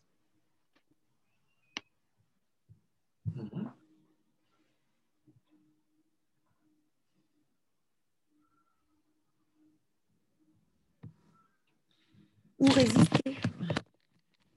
Effectivement, s'adapter ou, résister aussi. Euh. On ne vous entend pas. Pardon, est-ce que vous entendez? Là? Ça bouge le micro, oui. Oui, je, je disais ou résister aussi. C'est vrai qu'il est tentant de se dire euh, qu'il faille prendre le, la marche de, de, l'innovation, etc. Et on en conviendra tous, ça nous a été très utile, côté analysant ou côté euh, analyste. Euh, mais oui, je crois que la résistance peut aussi nous permettre en tout cas, moi, pour ma part, c'est comme ça que je le conçois. j'essaie de résister à ce niveau-là, euh, comme pour euh, tenir, tenir debout, tenir ma place. Vous voulez dire résister euh, à, la, la tentation de, d'utiliser des nouveaux outils et d'en faire une règle. Quelque chose qui viendrait faciliter et qui vient modifier les rapports euh, transférentiels, les augmenter ou les former. M'inquiète beaucoup, moi, c'est que la, la, télépsychanalyse, si on devait l'appeler comme ça, prenne le pas sur la psychanalyse pour devenir une, une nouvelle norme. Parce que plus facile, plus simple, plus, euh, et en prétendant effectivement que la télépsychanalyse, c'est de la psychanalyse, comme on, ose prétendre un peu partout que la télémédecine, c'est de la médecine, ce qui n'est pas le cas. C'est quand même le risque à se laisser, euh, à, se suradapter à quelque chose sous prétexte qu'effectivement, dans le contexte dans lequel on se trouve, ça facilite la vie et des analystes et des analysants, Mais, mais en, aucun cas, ça ne devrait devenir une, une référence, une norme. C'est quelque mm. chose qui est possible, qui est utile à court terme, qui permet d'avancer, de continuer, mais, mais certainement pas prendre le pas de l'analyse, de la psychanalyse traditionnelle, on va dire. Moi, ça, ça, ça m'effraie un peu quand même. Une analyse qui, de bout en bout, se ferait par visioconférence. Oui. Pour des gens même placés à l'étranger. Oui, tout à fait. Ça existe déjà, hein Oui, ça existe déjà. Mais est-ce que c'est Oui, alors ça existe, mais ça existe de manière. Euh, c'est confidentiel, c'est pas la généralité. Maintenant, quelqu'un qui ne sera pas dans le même euh, arrondissement pourra considérer qu'effectivement c'est plus, pratique, et c'est vrai que ça l'est, euh, et effectivement choisira plutôt cette option-là. Donc, est-ce qu'on doit, en tant qu'analyste, accepter que la psychanalyse devienne de la télépsychanalyse? Je sais que c'est de la part de certains thérapeutes, dits thérapeutes. Euh, j'ai rencontré euh, ce cas de figure dans le cadre de, mon autre travail comme psychologue dans, une, association. la mère de l'enfant avait choisi sciemment un psy pour son, fils qui était à l'autre bout de la France, à, travers des séances justement par Skype. Elle était comme ça sûre qu'il n'y aurait pas de rencontre dans, la réalité. Il était inaccessible d'une certaine façon. Donc moi, je, pense que c'est quelque chose qui relève d'une de, sorte de phobie de la rencontre, euh, d'un évitement en tout cas de la rencontre réelle avec l'autre. Mais je ne suis pas sûre que ce soit quelque chose euh, d'une tendance générale. Au contraire, le, discours des patients, c'est plutôt euh, de privilégier la présence. Ils sont tous plutôt contents de revenir. Tant mieux. Y compris de faire le chemin. En ce moment, ça s'y prête. D'ailleurs, ça donne une bonne raison de sortir.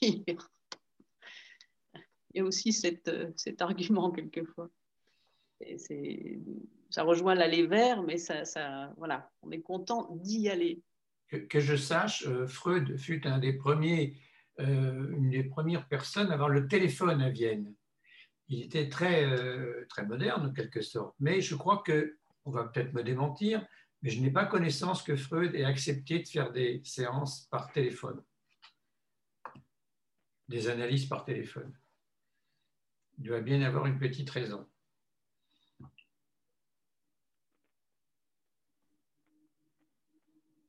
ça aurait été peut-être pratique pour certains qui n'auraient pas vu à subir la fumée du cigare de Freud. Il n'y avait pas de confinement à l'époque. Il n'y avait pas de confinement, oui. Il n'y avait pas de confinement. Mais il y avait le téléphone. mais vous, disiez, vous, aviez, vous aviez dit aussi qu'il se, se, promenait avec certains de ses, euh, de ses disciples, je ne sais pas comment les appeler, et, et, que c'était un peu comme une séance d'analyse qu'il faisait. Euh... Parce qu'il aimait bien marcher. Pour ceux qui connaissent Vienne, le 19 euh, Bergstrasse, c'est ah à 5 minutes du Prater. Donc, entre deux séances, on peut aller se promener au Prater, qui est à 10 minutes à pied. Donc, il aimait bien marcher, Freud. Donc, il aimait bien prendre l'air. Mais vous disiez qu'il prenait de l'air avec euh, certains de ses patients, disciples, je ne sais pas comment les appeler, et que euh, finalement c'était comme euh, une séance que de se balader et de, d'échanger. Oui, ça valait analyse même. Quelques, quelques, quelques ça valait analyse au tout début. Tout début. Donc c'est vraiment c'est hors mur encore une fois là c'est hors mur c'est pas par téléphone c'est pas mais c'est pas non plus dans un cabinet. Non c'est avec le rapprochement des deux corps. Mm. Les deux corps qui, font, ont la même position, hein, ils sont tous les deux debout et marchent. Oui, dans la même direction. Mm. Principe, sinon, sinon ce n'est pas une rencontre.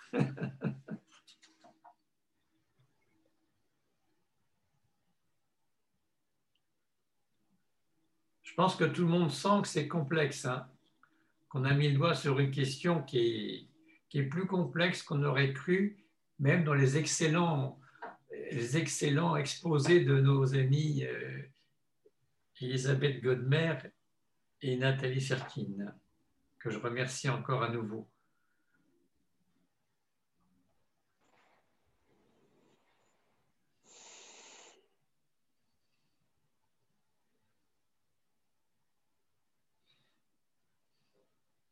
D'autres questions que d'autres. On est combien on est? 30, 35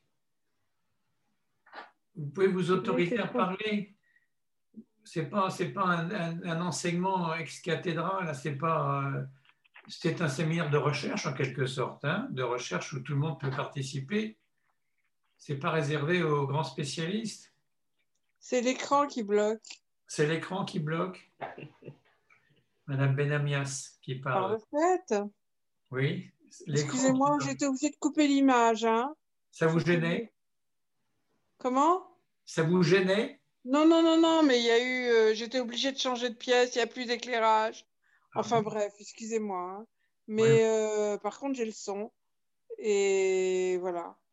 non, mais justement, le problème, c'est que c'est très difficile peut-être de parler. Euh, enfin, je ne sais pas d'ailleurs, mais en tout cas, là, il y a, y a, un écran. C'est pas comme si on était tous euh, dans, dans, une pièce ou tous dans, dans une salle à écouter quelques personnes derrière une tribune, par exemple. Oui.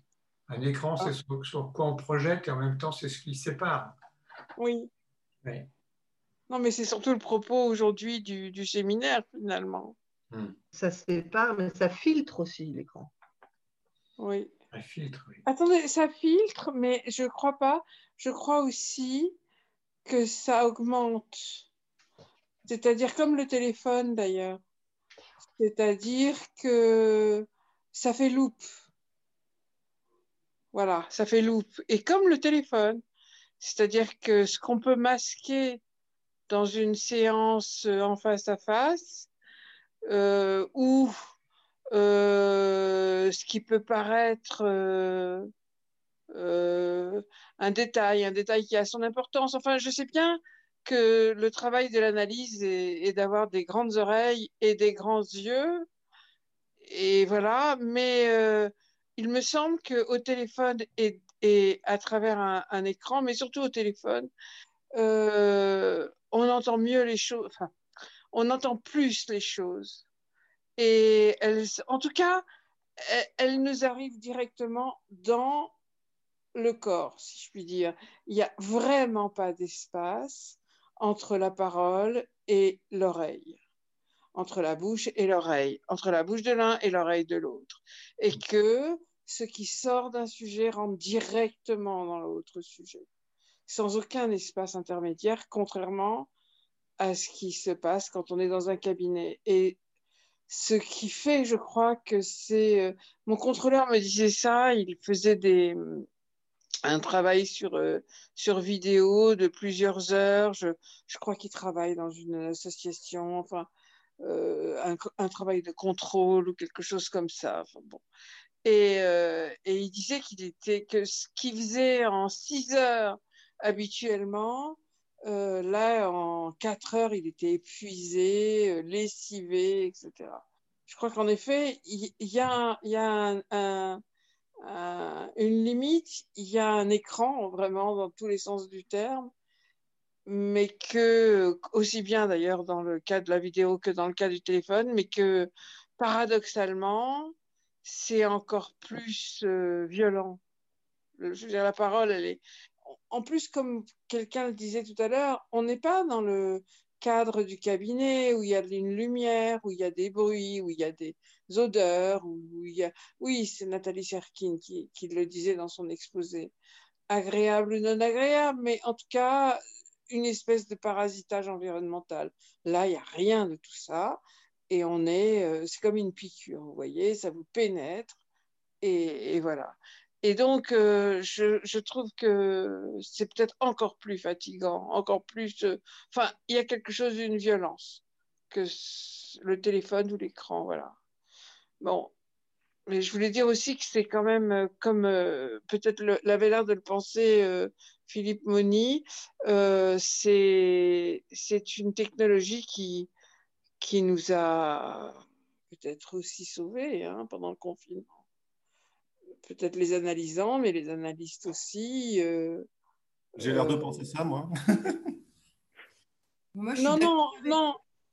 Tu disais que euh, c'était pas très grave de le dire par téléphone, même si on était susceptible d'être écouté, d'être entendu, etc. Voilà. Mais euh, oui, effectivement, ça c'était pas tellement, euh, c'était pas ce que je viens de dire. Mais ce que je veux dire, c'est que, enfin, je m'associe à ce que tu as dit, en tout cas, dans l'aspect positif de l'écran et de, la, de cette technologie. Il y a aussi un aspect positif. Et, mais cela dit, et oui, et puis ce que je voulais dire aussi, et là, euh, en m'associant à ce que tu dis, même si c'est euh, si pas très euh, juste, c'est qu'on, par exemple, pendant le premier confinement, on m'avait demandé de faire des groupes et c'était super parce que j'avais, je faisais des groupes, mais avec des gens de tous les de tous les pays du monde et j'adorais. Je veux dire, il fallait juste se caler au niveau au niveau horaire Bon, j'exagère, hein, je n'avais pas quelqu'un aux États-Unis, quelqu'un en Inde, mais j'avais une Israélienne, euh, en même temps quelqu'un qui était à Clermont, etc. Ça, ça, ça m'amusait beaucoup. Euh, mais, mais je me préparais comme si je recevais mes, des patients en vrai, quoi. La seule chose que je faisais pas, c'est que je me mettais pas de parfum, voyez, je je voulais pas non plus rentrer dans le ridicule de l'affaire, mais mais je me préparais, je je mettais des boucles d'oreilles, je me maquillais, je voilà. Et je pense que ça, on peut le tenir quand même un petit peu.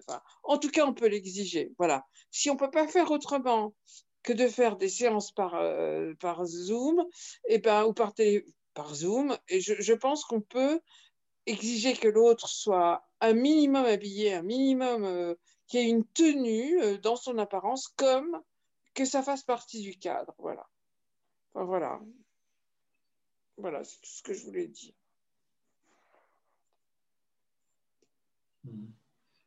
Je ne sais pas si on peut l'exiger, mais enfin, si la personne elle-même ne se l'exige pas à elle-même, euh, il y a un petit doute quelque part, quoi. oui. De son engagement dans son. Oui. Oui, oui, oui, voilà. Hmm. Oui. Euh, je crois que Philippe, il n'avait pas dit que c'était pas grave euh, de dire les choses au téléphone. Il trouvait que c'était pas grave d'être entendu, enfin, d'être écouté. C'est en ça. Oui, oui, c'est pas pareil. Euh, peut-être qu'il y a une gravité à le dire au téléphone, mais il n'y a pas une gravité à être écouté, en tous les cas, par d'autres. Oui, oui, oui. Oui, c'est-à-dire enfin, qu'il si, pas, si je me trompe pas, dans la paranoïa. non, mais oui, c'est vrai que j'ai un peu probablement euh, tirer la couverture à moi. c'est sûr même. D'ailleurs, euh, ce que j'ai dit n'avait rien à voir avec ce qu'il avait dit. Mais j'ai entendu quelque chose du, du bon côté, quoi. Oui, euh, moi, je parlais du téléphone. Moi, j'ai fait que téléphone sans la vidéo. Mm. Et oui, moi, j'ai trouvé qu'effectivement, ça a permis de travailler. Bah oui, j'ai trouvé que là, dans des conditions, dans des conditions où tout était empêché de partout, que ça, ça puisse continuer, c'était vital. Ah oui. Pour moi, évidemment, je suis d'accord avec l'idée que c'est pas envisageable que ça devienne. Oh ben en fait, c'est super pratique, faisons ça. Effectivement, j'ai envie d'avoir un analyste super bien euh, en vivant à tel endroit. Je veux un analyste à 500 km. Oui, effectivement, là, moi, je suis plus dubitatif, très clairement. Ça, euh, Oui, oui, moi aussi. Mais c'est les vraies questions que ça pose, effectivement, auxquelles j'avais jamais pensé, moi, finalement. Oui, l'histoire. avoir un psychanalyste à Marseille parce que celui-là, je le veux alors que je vais vivre ailleurs et que je vais y rester. Effectivement, ça pose ces questions-là. Et c'est des questions intéressantes, moi. C'est vrai que c'est bien d'aller euh, au contact de son analyste euh, dans la pièce. Oui, je suis d'accord. Il est quand même parfois question aussi de, de, créer virtuellement le, le futur analyste, c'est-à-dire que ces algorithmes pourraient, bien pourraient, euh, déchiffrer, c'est bien ce dont il s'agit quand même dans notre, dans notre ère, de déchiffrer euh, euh, voilà, des, comportements humains. Donc, est-ce qu'on va arriver à ça? À un moment donné, moi, ce qui m'inquiète me fait peur, c'est ça. C'est que l'on arrive. Euh, c'est quoi le rapport avec la formation d'analyste Aucune. Non, parce que, parce que je crois que vous avez dit, c'est la question de la formation des analystes, il y aurait des algorithmes. Non, pas la formation des analystes. Comment? Là, au travers, travers de, certaines séances, justement entre analysant et analyste, dans cette, euh, dans cette écoute possible, le fait d'être entendu et tracé peut permettre demain à une machine de comprendre ce qui se passerait peut-être dans l'inconscient. Je vais un peu loin, hein, mais euh, c'est... Philippe Cadic, hein, moi vraiment, là, on, y est. Hein. Philippe Cadic, l'écrivain de science-fiction Ouais. Bah, il parle de tout ça euh, depuis euh, 50 ans, 60 ans. Je ne sais pas si la machine euh, comprend le- les choses, elle ne comprend pas, elle, euh, elle repère des fonctionnements et des, des réactions. euh, mais euh, le terme comprendre, je ne sais pas s'il convient là. Elle ne comprend rien, elle note des réactions qui sont toujours les mêmes, des comportements. Elle engrange des comportements. Mais demain, euh, les, les futurs ne vont-ils pas aller vers quelque chose justement de plus facilitateur, être tentés par quelque chose de potentiellement euh, plus rapide, plus interprétatif, et s'orienter justement vers euh, cette non-présence que l'on essaie de décrire aussi? C'est déjà le cas avec beaucoup de, de dites psychothérapies qui existent. Exact. Bien sûr, c'est les, c'est les grilles, euh, des grilles pour les TCC, tout ce qui est comportementaliste, c'est-à-dire tout ce qui agit sur le conscient, l'adaptation, ça, ça se met effectivement dans des algorithmes. L'inconscient ne se met pas dans des algorithmes. On n'arrive déjà même pas à le voir sur l'imagerie euh, l'imagerie cérébrale. C'est pas, il n'y a pas de localisation, c'est un, un quelque chose, euh, quoi qu'on dise certains neuroscientifiques, qui ne parlent pas du même inconscient, c'est quelque chose qui n'est pas standardisable. Donc dès lors où c'est pas standardisable, on est dans le cas par cas, il n'y a pas de possibilité d'algorithme par rapport à ça. On ne peut pas faire d'arbre diagnostique de l'inconscient de l'un, puis de l'autre, puis de l'autre, puis de l'autre, puis de l'autre. C'est pas, pas envisageable. On peut faire une grille de comportement, mais on ne parle plus du tout de la même chose. Donc on fasse des, des algorithmes de psychothérapie peut-être, mais des algorithmes de psychanalyse, c'est, c'est, hors sens. Enfin, mon, mon avis. Hein. Non, non, d'accord. C'est pas si certain. Ah Mais- bon? Mais développer, Déborah, développer. Enfin, j'en sais rien. Non, mais on parle, on parle, j'ai envie de dire que heureusement, et je l'espère, que notre inconscient ne soit jamais déchiffrable par quiconque, par quelque machine que ce soit. Par quelques machines que ce soit. Mais euh, il est tout à fait probable que euh, la course à la toute-puissance humaine, euh, à un moment donné, euh, s'intéresse de plus près au schéma inconscient, prévisible ou imprévisible de certains sujets. Je ne crois pas que ce soit impossible. Mais ça, c'est le marketing de tous les jours, non? Voilà. oui. Et c'est comment on lutte avec ça aussi en tant qu'analyste, je dirais? Comment faire résistance? Justement, euh, Mais ce qui fait analyse aussi, c'est qu'il y a- il y, a quelque chose qui se dit en présence d'un autre, ici et maintenant. Me semble-t-il. Oui. Ça s'adresse dans la, dans, dans la cure, dans un ici et maintenant. Mhm. Entre deux. Et, et ça, c'est c'est pas l'algorithme qui peut le qui peut le faire. Il peut effectivement croiser des données euh, par rapport à des comportements, par rapport à un tas de choses, mais l'algorithme de, dé- je- j'ai pas encore entendu dire que l'algorithme repère l'acte manqué, le lapsus ou le rêve, toute, formation de l'inconscient qui permet de, euh, repérer cet inconscient euh, freudien. si on arrive, si, on va plus loin, on pourrait, tout à fait imaginer que des enregistrements à un moment donné d'interprétations diverses de psychanalystes divers euh, pourraient conduire à une forme d'interprétation un peu standardisable. C'est plus de la C'est psychanalyse. pour moi. Et d'accord. Oui. C'est autre chose, c'est de la psychothérapie, c'est pas de la psychanalyse, c'est des grilles. C'est pas de la psychanalyse. C'est ça. Qui reste avant tout une, une- une étude du cas, enfin une pratique du cas par cas. Ça Oui, débouche, oui, sur vraiment, des là. normes.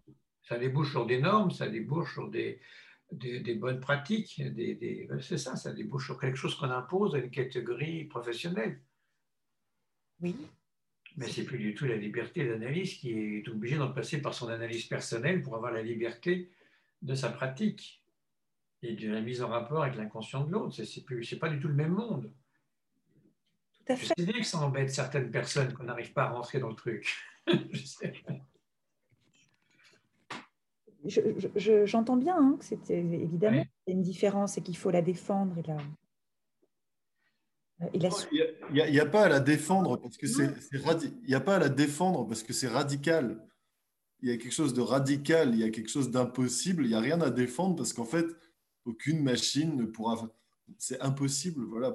Moi, je suis totalement rassuré. C'est radicalement, il y a, il y a, je sais pas comment dire, il y a quelque chose qui sépare radicalement euh, une machine d'un humain. Euh, je reviens à la science-fiction, euh, bah, le, film Blade Runner. Il y a un moment où les machines sont tellement proches des humains qu'elles se ressentent humaines et qu'elles ont peur de mourir. Bon, ben voilà, bah là, c'est des humains. Enfin, voilà, il y a, y a, une différence entre la machine et l'humain. Donc, une machine ne fera pas une analyse. C'est qu'il y, a quelque chose de radical. Oui, oui, je suis d'accord. L'analyse, ça se passe uniquement en présence de deux humains. Quoi. Donc, on parle de cette présence, justement. Oui, tout à fait. Mais voilà, un ordinateur, même s'il faisait la taille de la planète Terre, il ne pourra pas faire une analyse. C'est impossible. Et c'est pourtant ce que l'on essaie de faire, là aussi. Oui, mais ce n'est pas possible parce qu'il faut que ce soit un humain qui rencontre un autre humain, pas une machine. Mais quand une machine, c'est au travers d'un écran, avec le filtre de l'écran. Enfin, il faut que ce soit un humain qui soit né, qui soit sorti euh, d'un ventre, des choses comme ça. Quoi. C'est une machine, ça ne se fera pas. On est en train d'oublier quelque chose qui s'appelle le désir de l'analyste, qui est la seule présence effective dans la cure. Une machine n'a pas de désir. Voilà, j'allais le dire. Oui. Voilà, c'est possible. Chipper les trucs. voilà, ça rassemble ce que j'essayais de dire, oui. Hmm. Tout simplement. Il paraît aussi qu'on parle plus d'intelligence artificielle, mais qu'on parle d'intelligence augmentée. Ça permet de garder les mêmes. C'est différent J'ai entendu parler de l'homme augmenté. Oui. Ah oui, pas d'intelligence hein. augmentée. Ouais. L'intelligence augmentée, c'est une dénommée Maddy Kennott. Non, Maddy Kennott. Alors l'intelligence augmentée, c'est quelque chose qui augmenterait l'intelligence des humains, c'est ça euh, oui, oui, oui, oui, comme un exosquelette pour le corps. Oui, c'est rajouter des morceaux qui permettent d'aller plus vite, réfléchir plus mieux. Voilà, c'est ça. Oh, mais déjà qu'on n'utilise pas tout, alors si en plus on nous en rajoute, ça va être difficile là. Hein. Mmh.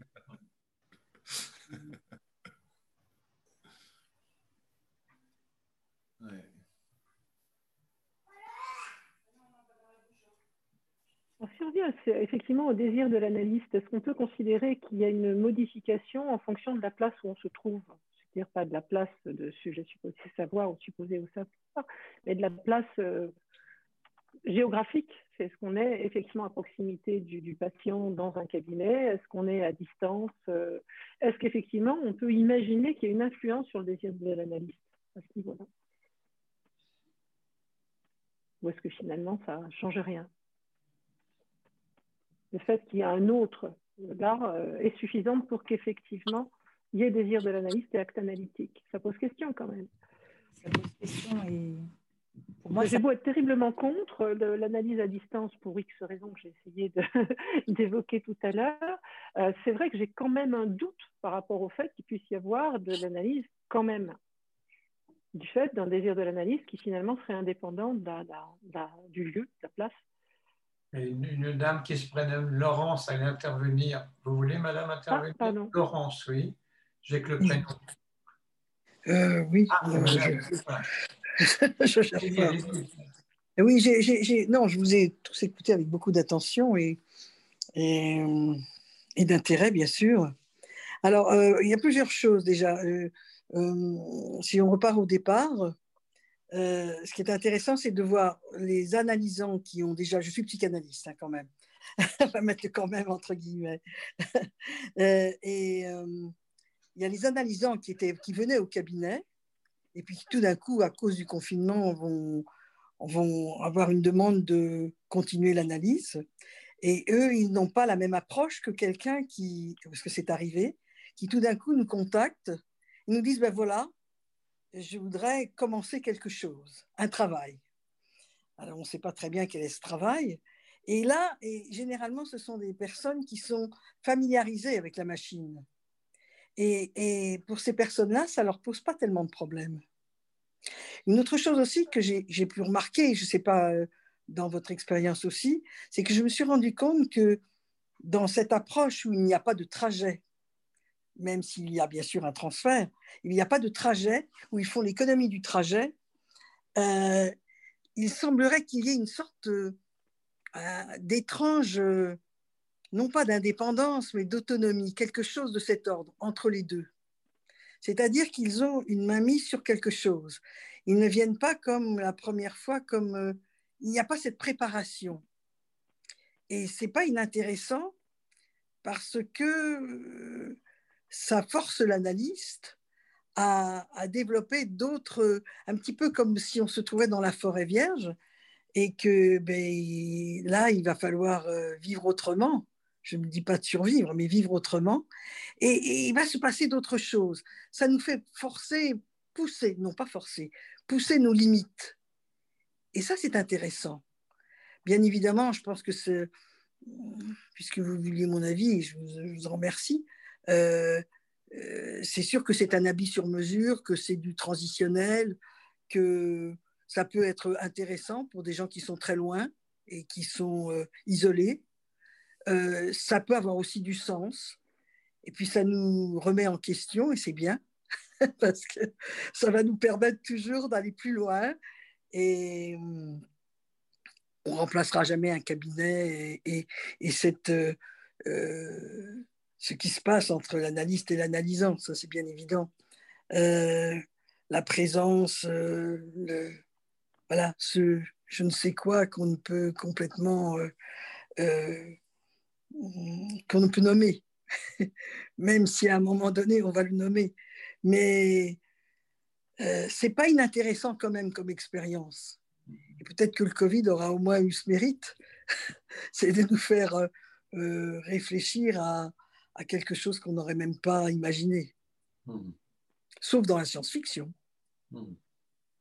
Je me souviens d'ailleurs d'une fois, il y a très très longtemps, dans, au début de ma carrière, entre guillemets, euh, ou sans guillemets, j'en ai mis beaucoup aujourd'hui, euh, il y avait une, une société qui m'avait dit, si vous voulez, on vous met une, une, une, caméra qui va vous permettre de définir qui vient à sonner à votre porte. Et j'ai répondu, vous, êtes charmant, je vous remercie, mais ça ne remplacera pas la poignée de main.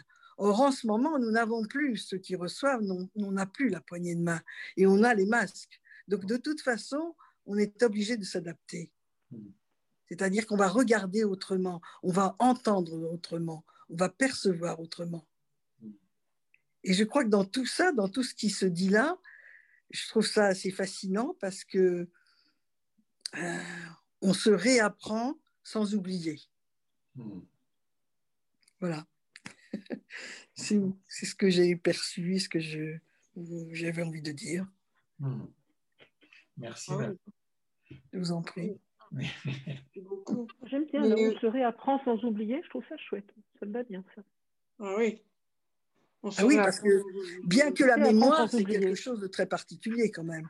Parce qu'on sait bien que l'être humain, il, ne veut pas garder toute sa mémoire, hein, Bergson le disait, parce que sinon il serait obligé de, se confronter en, live à sa mortalité. Et, c'est bien, on voit bien en ce moment que c'est insupportable. Ah en tout cas, ça nous stimule. C'est pas forcément décourageant. Hein. C'est comme un habit sur mesure. Hein. C'est entre. Enfin, je ne vais pas faire une comparaison euh, osé qui serait entre la confection et, le, pour, et, et, la haute couture, mais c'est ça en fait. Hmm. Mais on peut aussi en faire quelque chose. Peut-être qu'on va devenir des acrobates. Là se pose aussi la question de la machine. Ah, la machine. Moi, je voudrais dire, Mais là, je pense à une chose. Je pense à, Freud qui disait que au moment où se termine la séance et on est généralement euh, verticalisé et dans les dernières portes à ouvrir, à fermer, il se passe beaucoup de choses sur le pas de la porte. Oui, ah oui. Et ça, on ne peut pas faire ça avec le. Voilà. voilà. Des choses essentielles, des signifiants essentiels qui sortent. Ah euh, on est privé de ça. Voilà. Et même se disait vraiment, euh, parfois en dernière séance, se disait la- tout se disait à la fin. Voilà. tout ce qui ne s'était pas dit pendant des années, peut-être allait se dire sur le pas de la porte. Oui, c'est vrai. Donc les pas de porte, ça nous manque, les pas de porte. Oui, mais ça nous manque à nous. Hmm. Mais est-ce que ça, ça manque Ça manque au travail, ça manque à l'avancée du travail. Ah oui, oui. Il se passe des choses importantes. Il y a peut-être une nouvelle génération d'analysants. Les savoir. Faut pas espérer. Hein. Non, non, Non. non, non, mais je plaisantais là. Ouais. Est-ce qu'on peut même imaginer qu'une analyse se terminerait en visio? Moi, je pense Pardon, qu'une une analyse Une se termine en une analyse qui aurait été en présence, qui aurait été en visio, puis à nouveau en présence. Est-ce qu'une analyse pourrait se terminer simplement en visio? Est-ce qu'il n'y a pas de Euh, de la J'ai du mal à le croire, mais, mais tout est imaginable. Oui. Tout est C'est imaginable. tellement triste. Ah oui, tout est imaginable. C'est repousser les frontières. C'est ça l'intérêt peut-être justement de, de ce qui nous arrive, c'est de repousser toutes ces frontières. Jusqu'où? Le problème, c'est jusqu'où. Ah. C'est. Oui, mais c'est aussi dire que le travail peut continuer. C'est-à-dire que ça a marqué euh, nos vies pendant plusieurs mois et ça continue à le marquer, mais le travail peut continuer. C'est Oui. pas la norme d'une certaine manière, mais euh, on peut Mais de- continuer à travailler dans, dans les circonstances euh, inimaginables où on ne peut pas se voir, où on ne peut pas se parler, où on ne peut pas euh, se déplacer, euh, où il nous faut des autorisations. Malgré tout, on réussit euh, à continuer ce travail. Et je pense que c'est comme ça qu'il faut le, le- peut-être tout simplement le voir, se dire que en fait on est euh, on, est euh, on innove, c'est-à-dire qu'on s'adapte aussi à notre temps. C'est pas s'inscrire et tout faire par euh, par distanciel, mais lorsqu'on n'a pas trop d'autres options, on peut le faire. Et je crois que c'est enfin voilà, moi je moi, ça a été, ça a été un grand bénéfice de pouvoir faire les séances à distance. Ça a été une difficulté de retourner au cabinet, mais ça a permis de voir en fait dans quelle mesure tous ces trajets, ces déplacements, ce oui, cette préparation, cet avant, cet après, même si on reconstitue euh, quelque chose chez nous, dans cette pièce dans laquelle on va faire nos séances, euh, c'est, c'est- c'est- enfin, je sais pas, c'est une certaine, euh, c'est un nouvel imaginaire, puis on retrouve ou un nouveau réel, je sais pas, ou un bout de réel, qu'on retrouve encore autre chose quand on va au cabinet, quand on retourne au cabinet. Euh, c'est, c'est pas impossible, les deux peuvent cohabiter, je pense. Oui, c'est vrai que c'est un autre chose. hein. Tout à fait.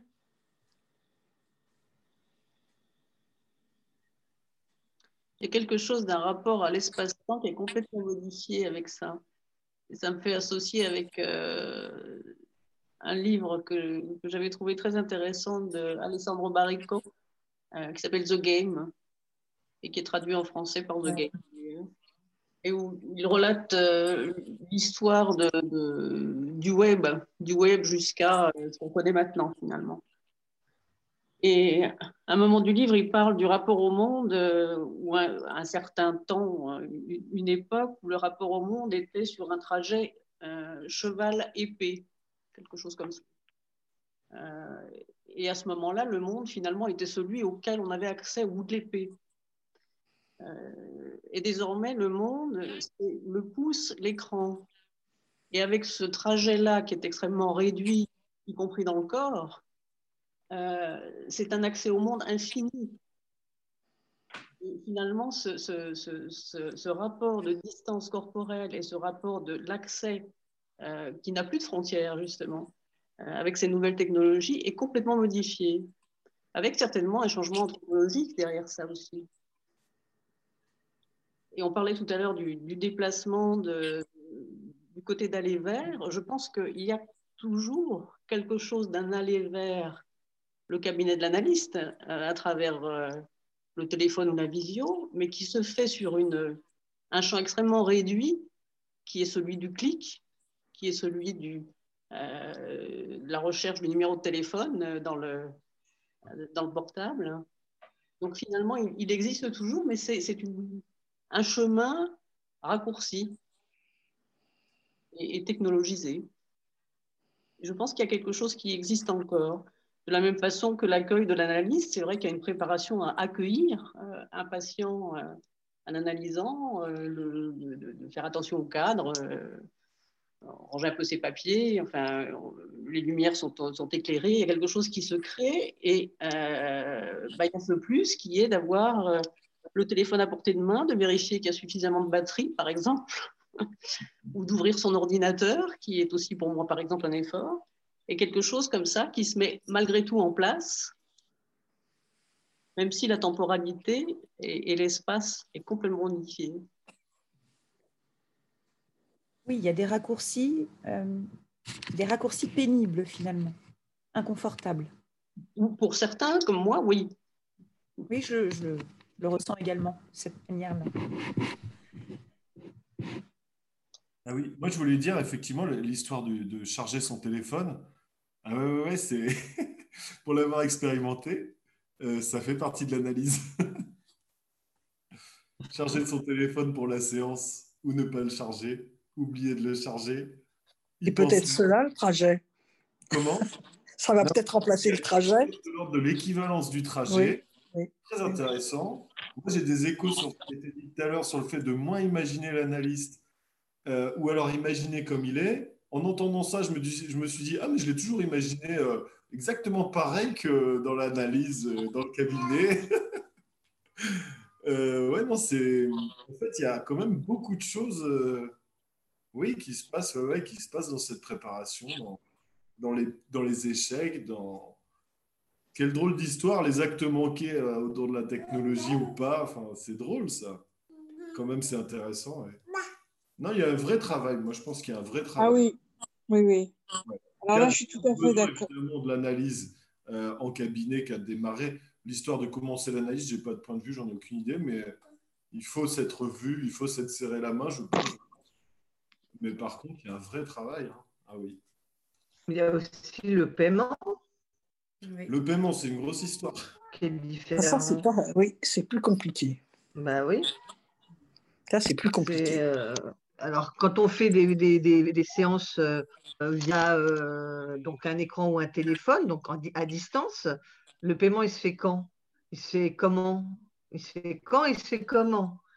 Quand c'est en séance, séance, présentielle, en général, sauf quelques exceptions, le paiement se fait immédiatement de main à la main.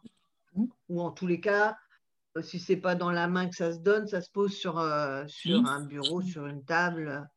Alors, alors qu'est-ce qui se passe pour, pour, euh, pour l'immédiateté, enfin pour le paiement, quoi, qui fait partie quand même du travail, qui fait partie. Est-ce qu'on là, là, pour le coup, autant on peut oublier de charger son téléphone, autant la question d'oublier son argent ne se présente plus à ce moment-là puisque la rémunération n'est pas immédiate. La rémunération est immédiate quand le paiement se fait en espèces. Quand il se fait par chèque, c'est déjà une, Déjà, c'est déjà différé. Alors, si je peux me permettre, il y a quand même des nouvelles technologies, pour revenir à la technologie, qui permettent le paiement instantané aussi des séances. Ah via PayPal, euh, via d'autres applications, vous pouvez aujourd'hui, en tant qu'analyste, euh, recevoir votre, euh, votre une espèce de virement instantané, comme si vous payiez en carte bleue avec un sans contact et être payé directement sur votre compte. Ah oui. Il y a déjà des technologies qui le permettent. Il y a l'immédiateté de la, du paiement. Hmm. Oui, mais l'autre ne voit pas qu'il paye. C'est sûr. C'est sûr. Tout est là. C'est aussi le matérialise quand même, je dirais, sur, euh, pareil au travers d'un autre écran. PayPal, etc. Ça introduit déjà un tiers qui est la banque, oui. Oui, déjà. Mmh. On est encore trois. toujours trois. Oui, on est encore trois. on est toujours trois. Est-ce que effectivement, ça ne vient pas changer aussi euh, les rapports et les liens, euh, la fameuse structure familiale, les liens sociaux, euh, fameux lien indispensable finalement à l'être humain, son rapport au lien, aimer, être aimé, c'est ce que disait Freud, hein, c'est quand même la base. Et finalement, quand on, a la possibilité immense là et sans limite de choisir sa famille ou son réseau, finalement, est-ce que ça vient pas là aussi interroger quelque chose d'autre? Mmh, Vous voulez préciser, vous voulez Moi, je suis perdu là. Dire un peu plus. Quelque chose d'autre, ça serait quoi? Pour vous eh ben, Je ne sais pas trop. J'en sais rien pour le moment. Ou de quel côté simplement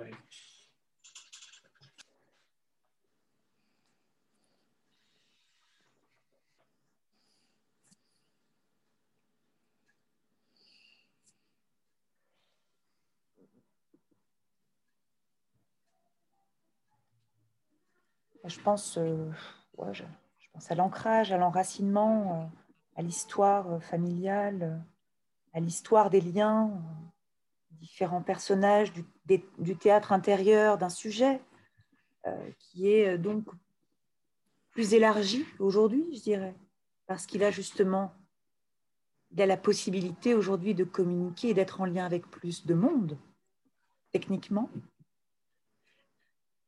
Et et que ça vient peut-être potentiellement brouiller euh, certaines choses, ou en tout cas les multiplier ou les démultiplier. Mhm.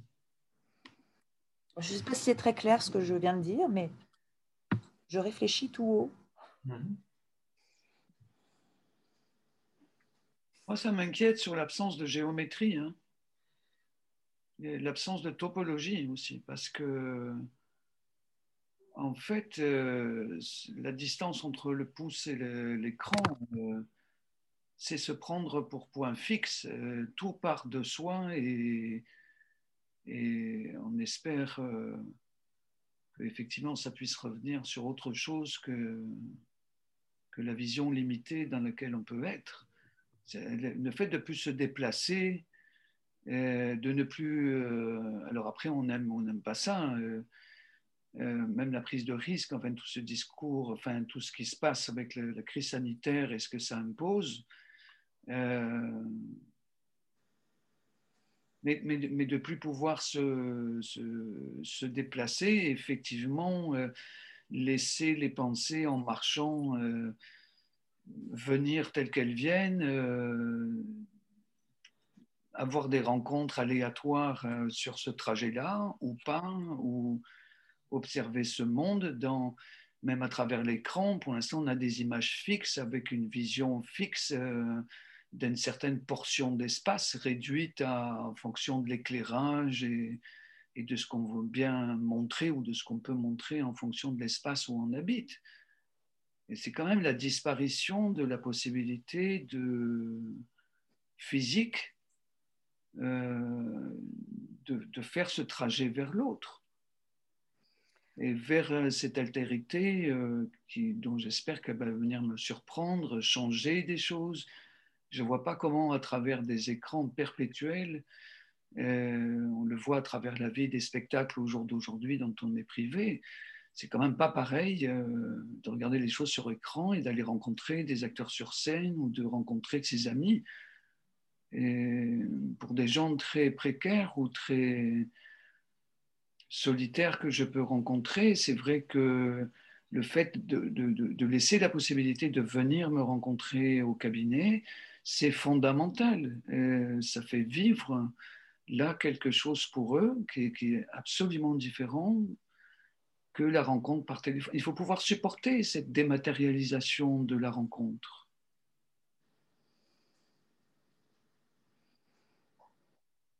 J'ai assisté à l'hôpital à la dématérialisation de patients. Je suis inquiète, c'est-à-dire que pour des raisons économiques, on décide que le patient ne va plus être coté de la, même façon, donc on va le changer de service sans le faire changer physiquement de service, mais on va dire qu'il est ailleurs. Parce que économiquement, on va pouvoir faire une magouille. Euh, bon, on abordera ça sur euh, les autres séminaires, mais euh, je veux dire, cette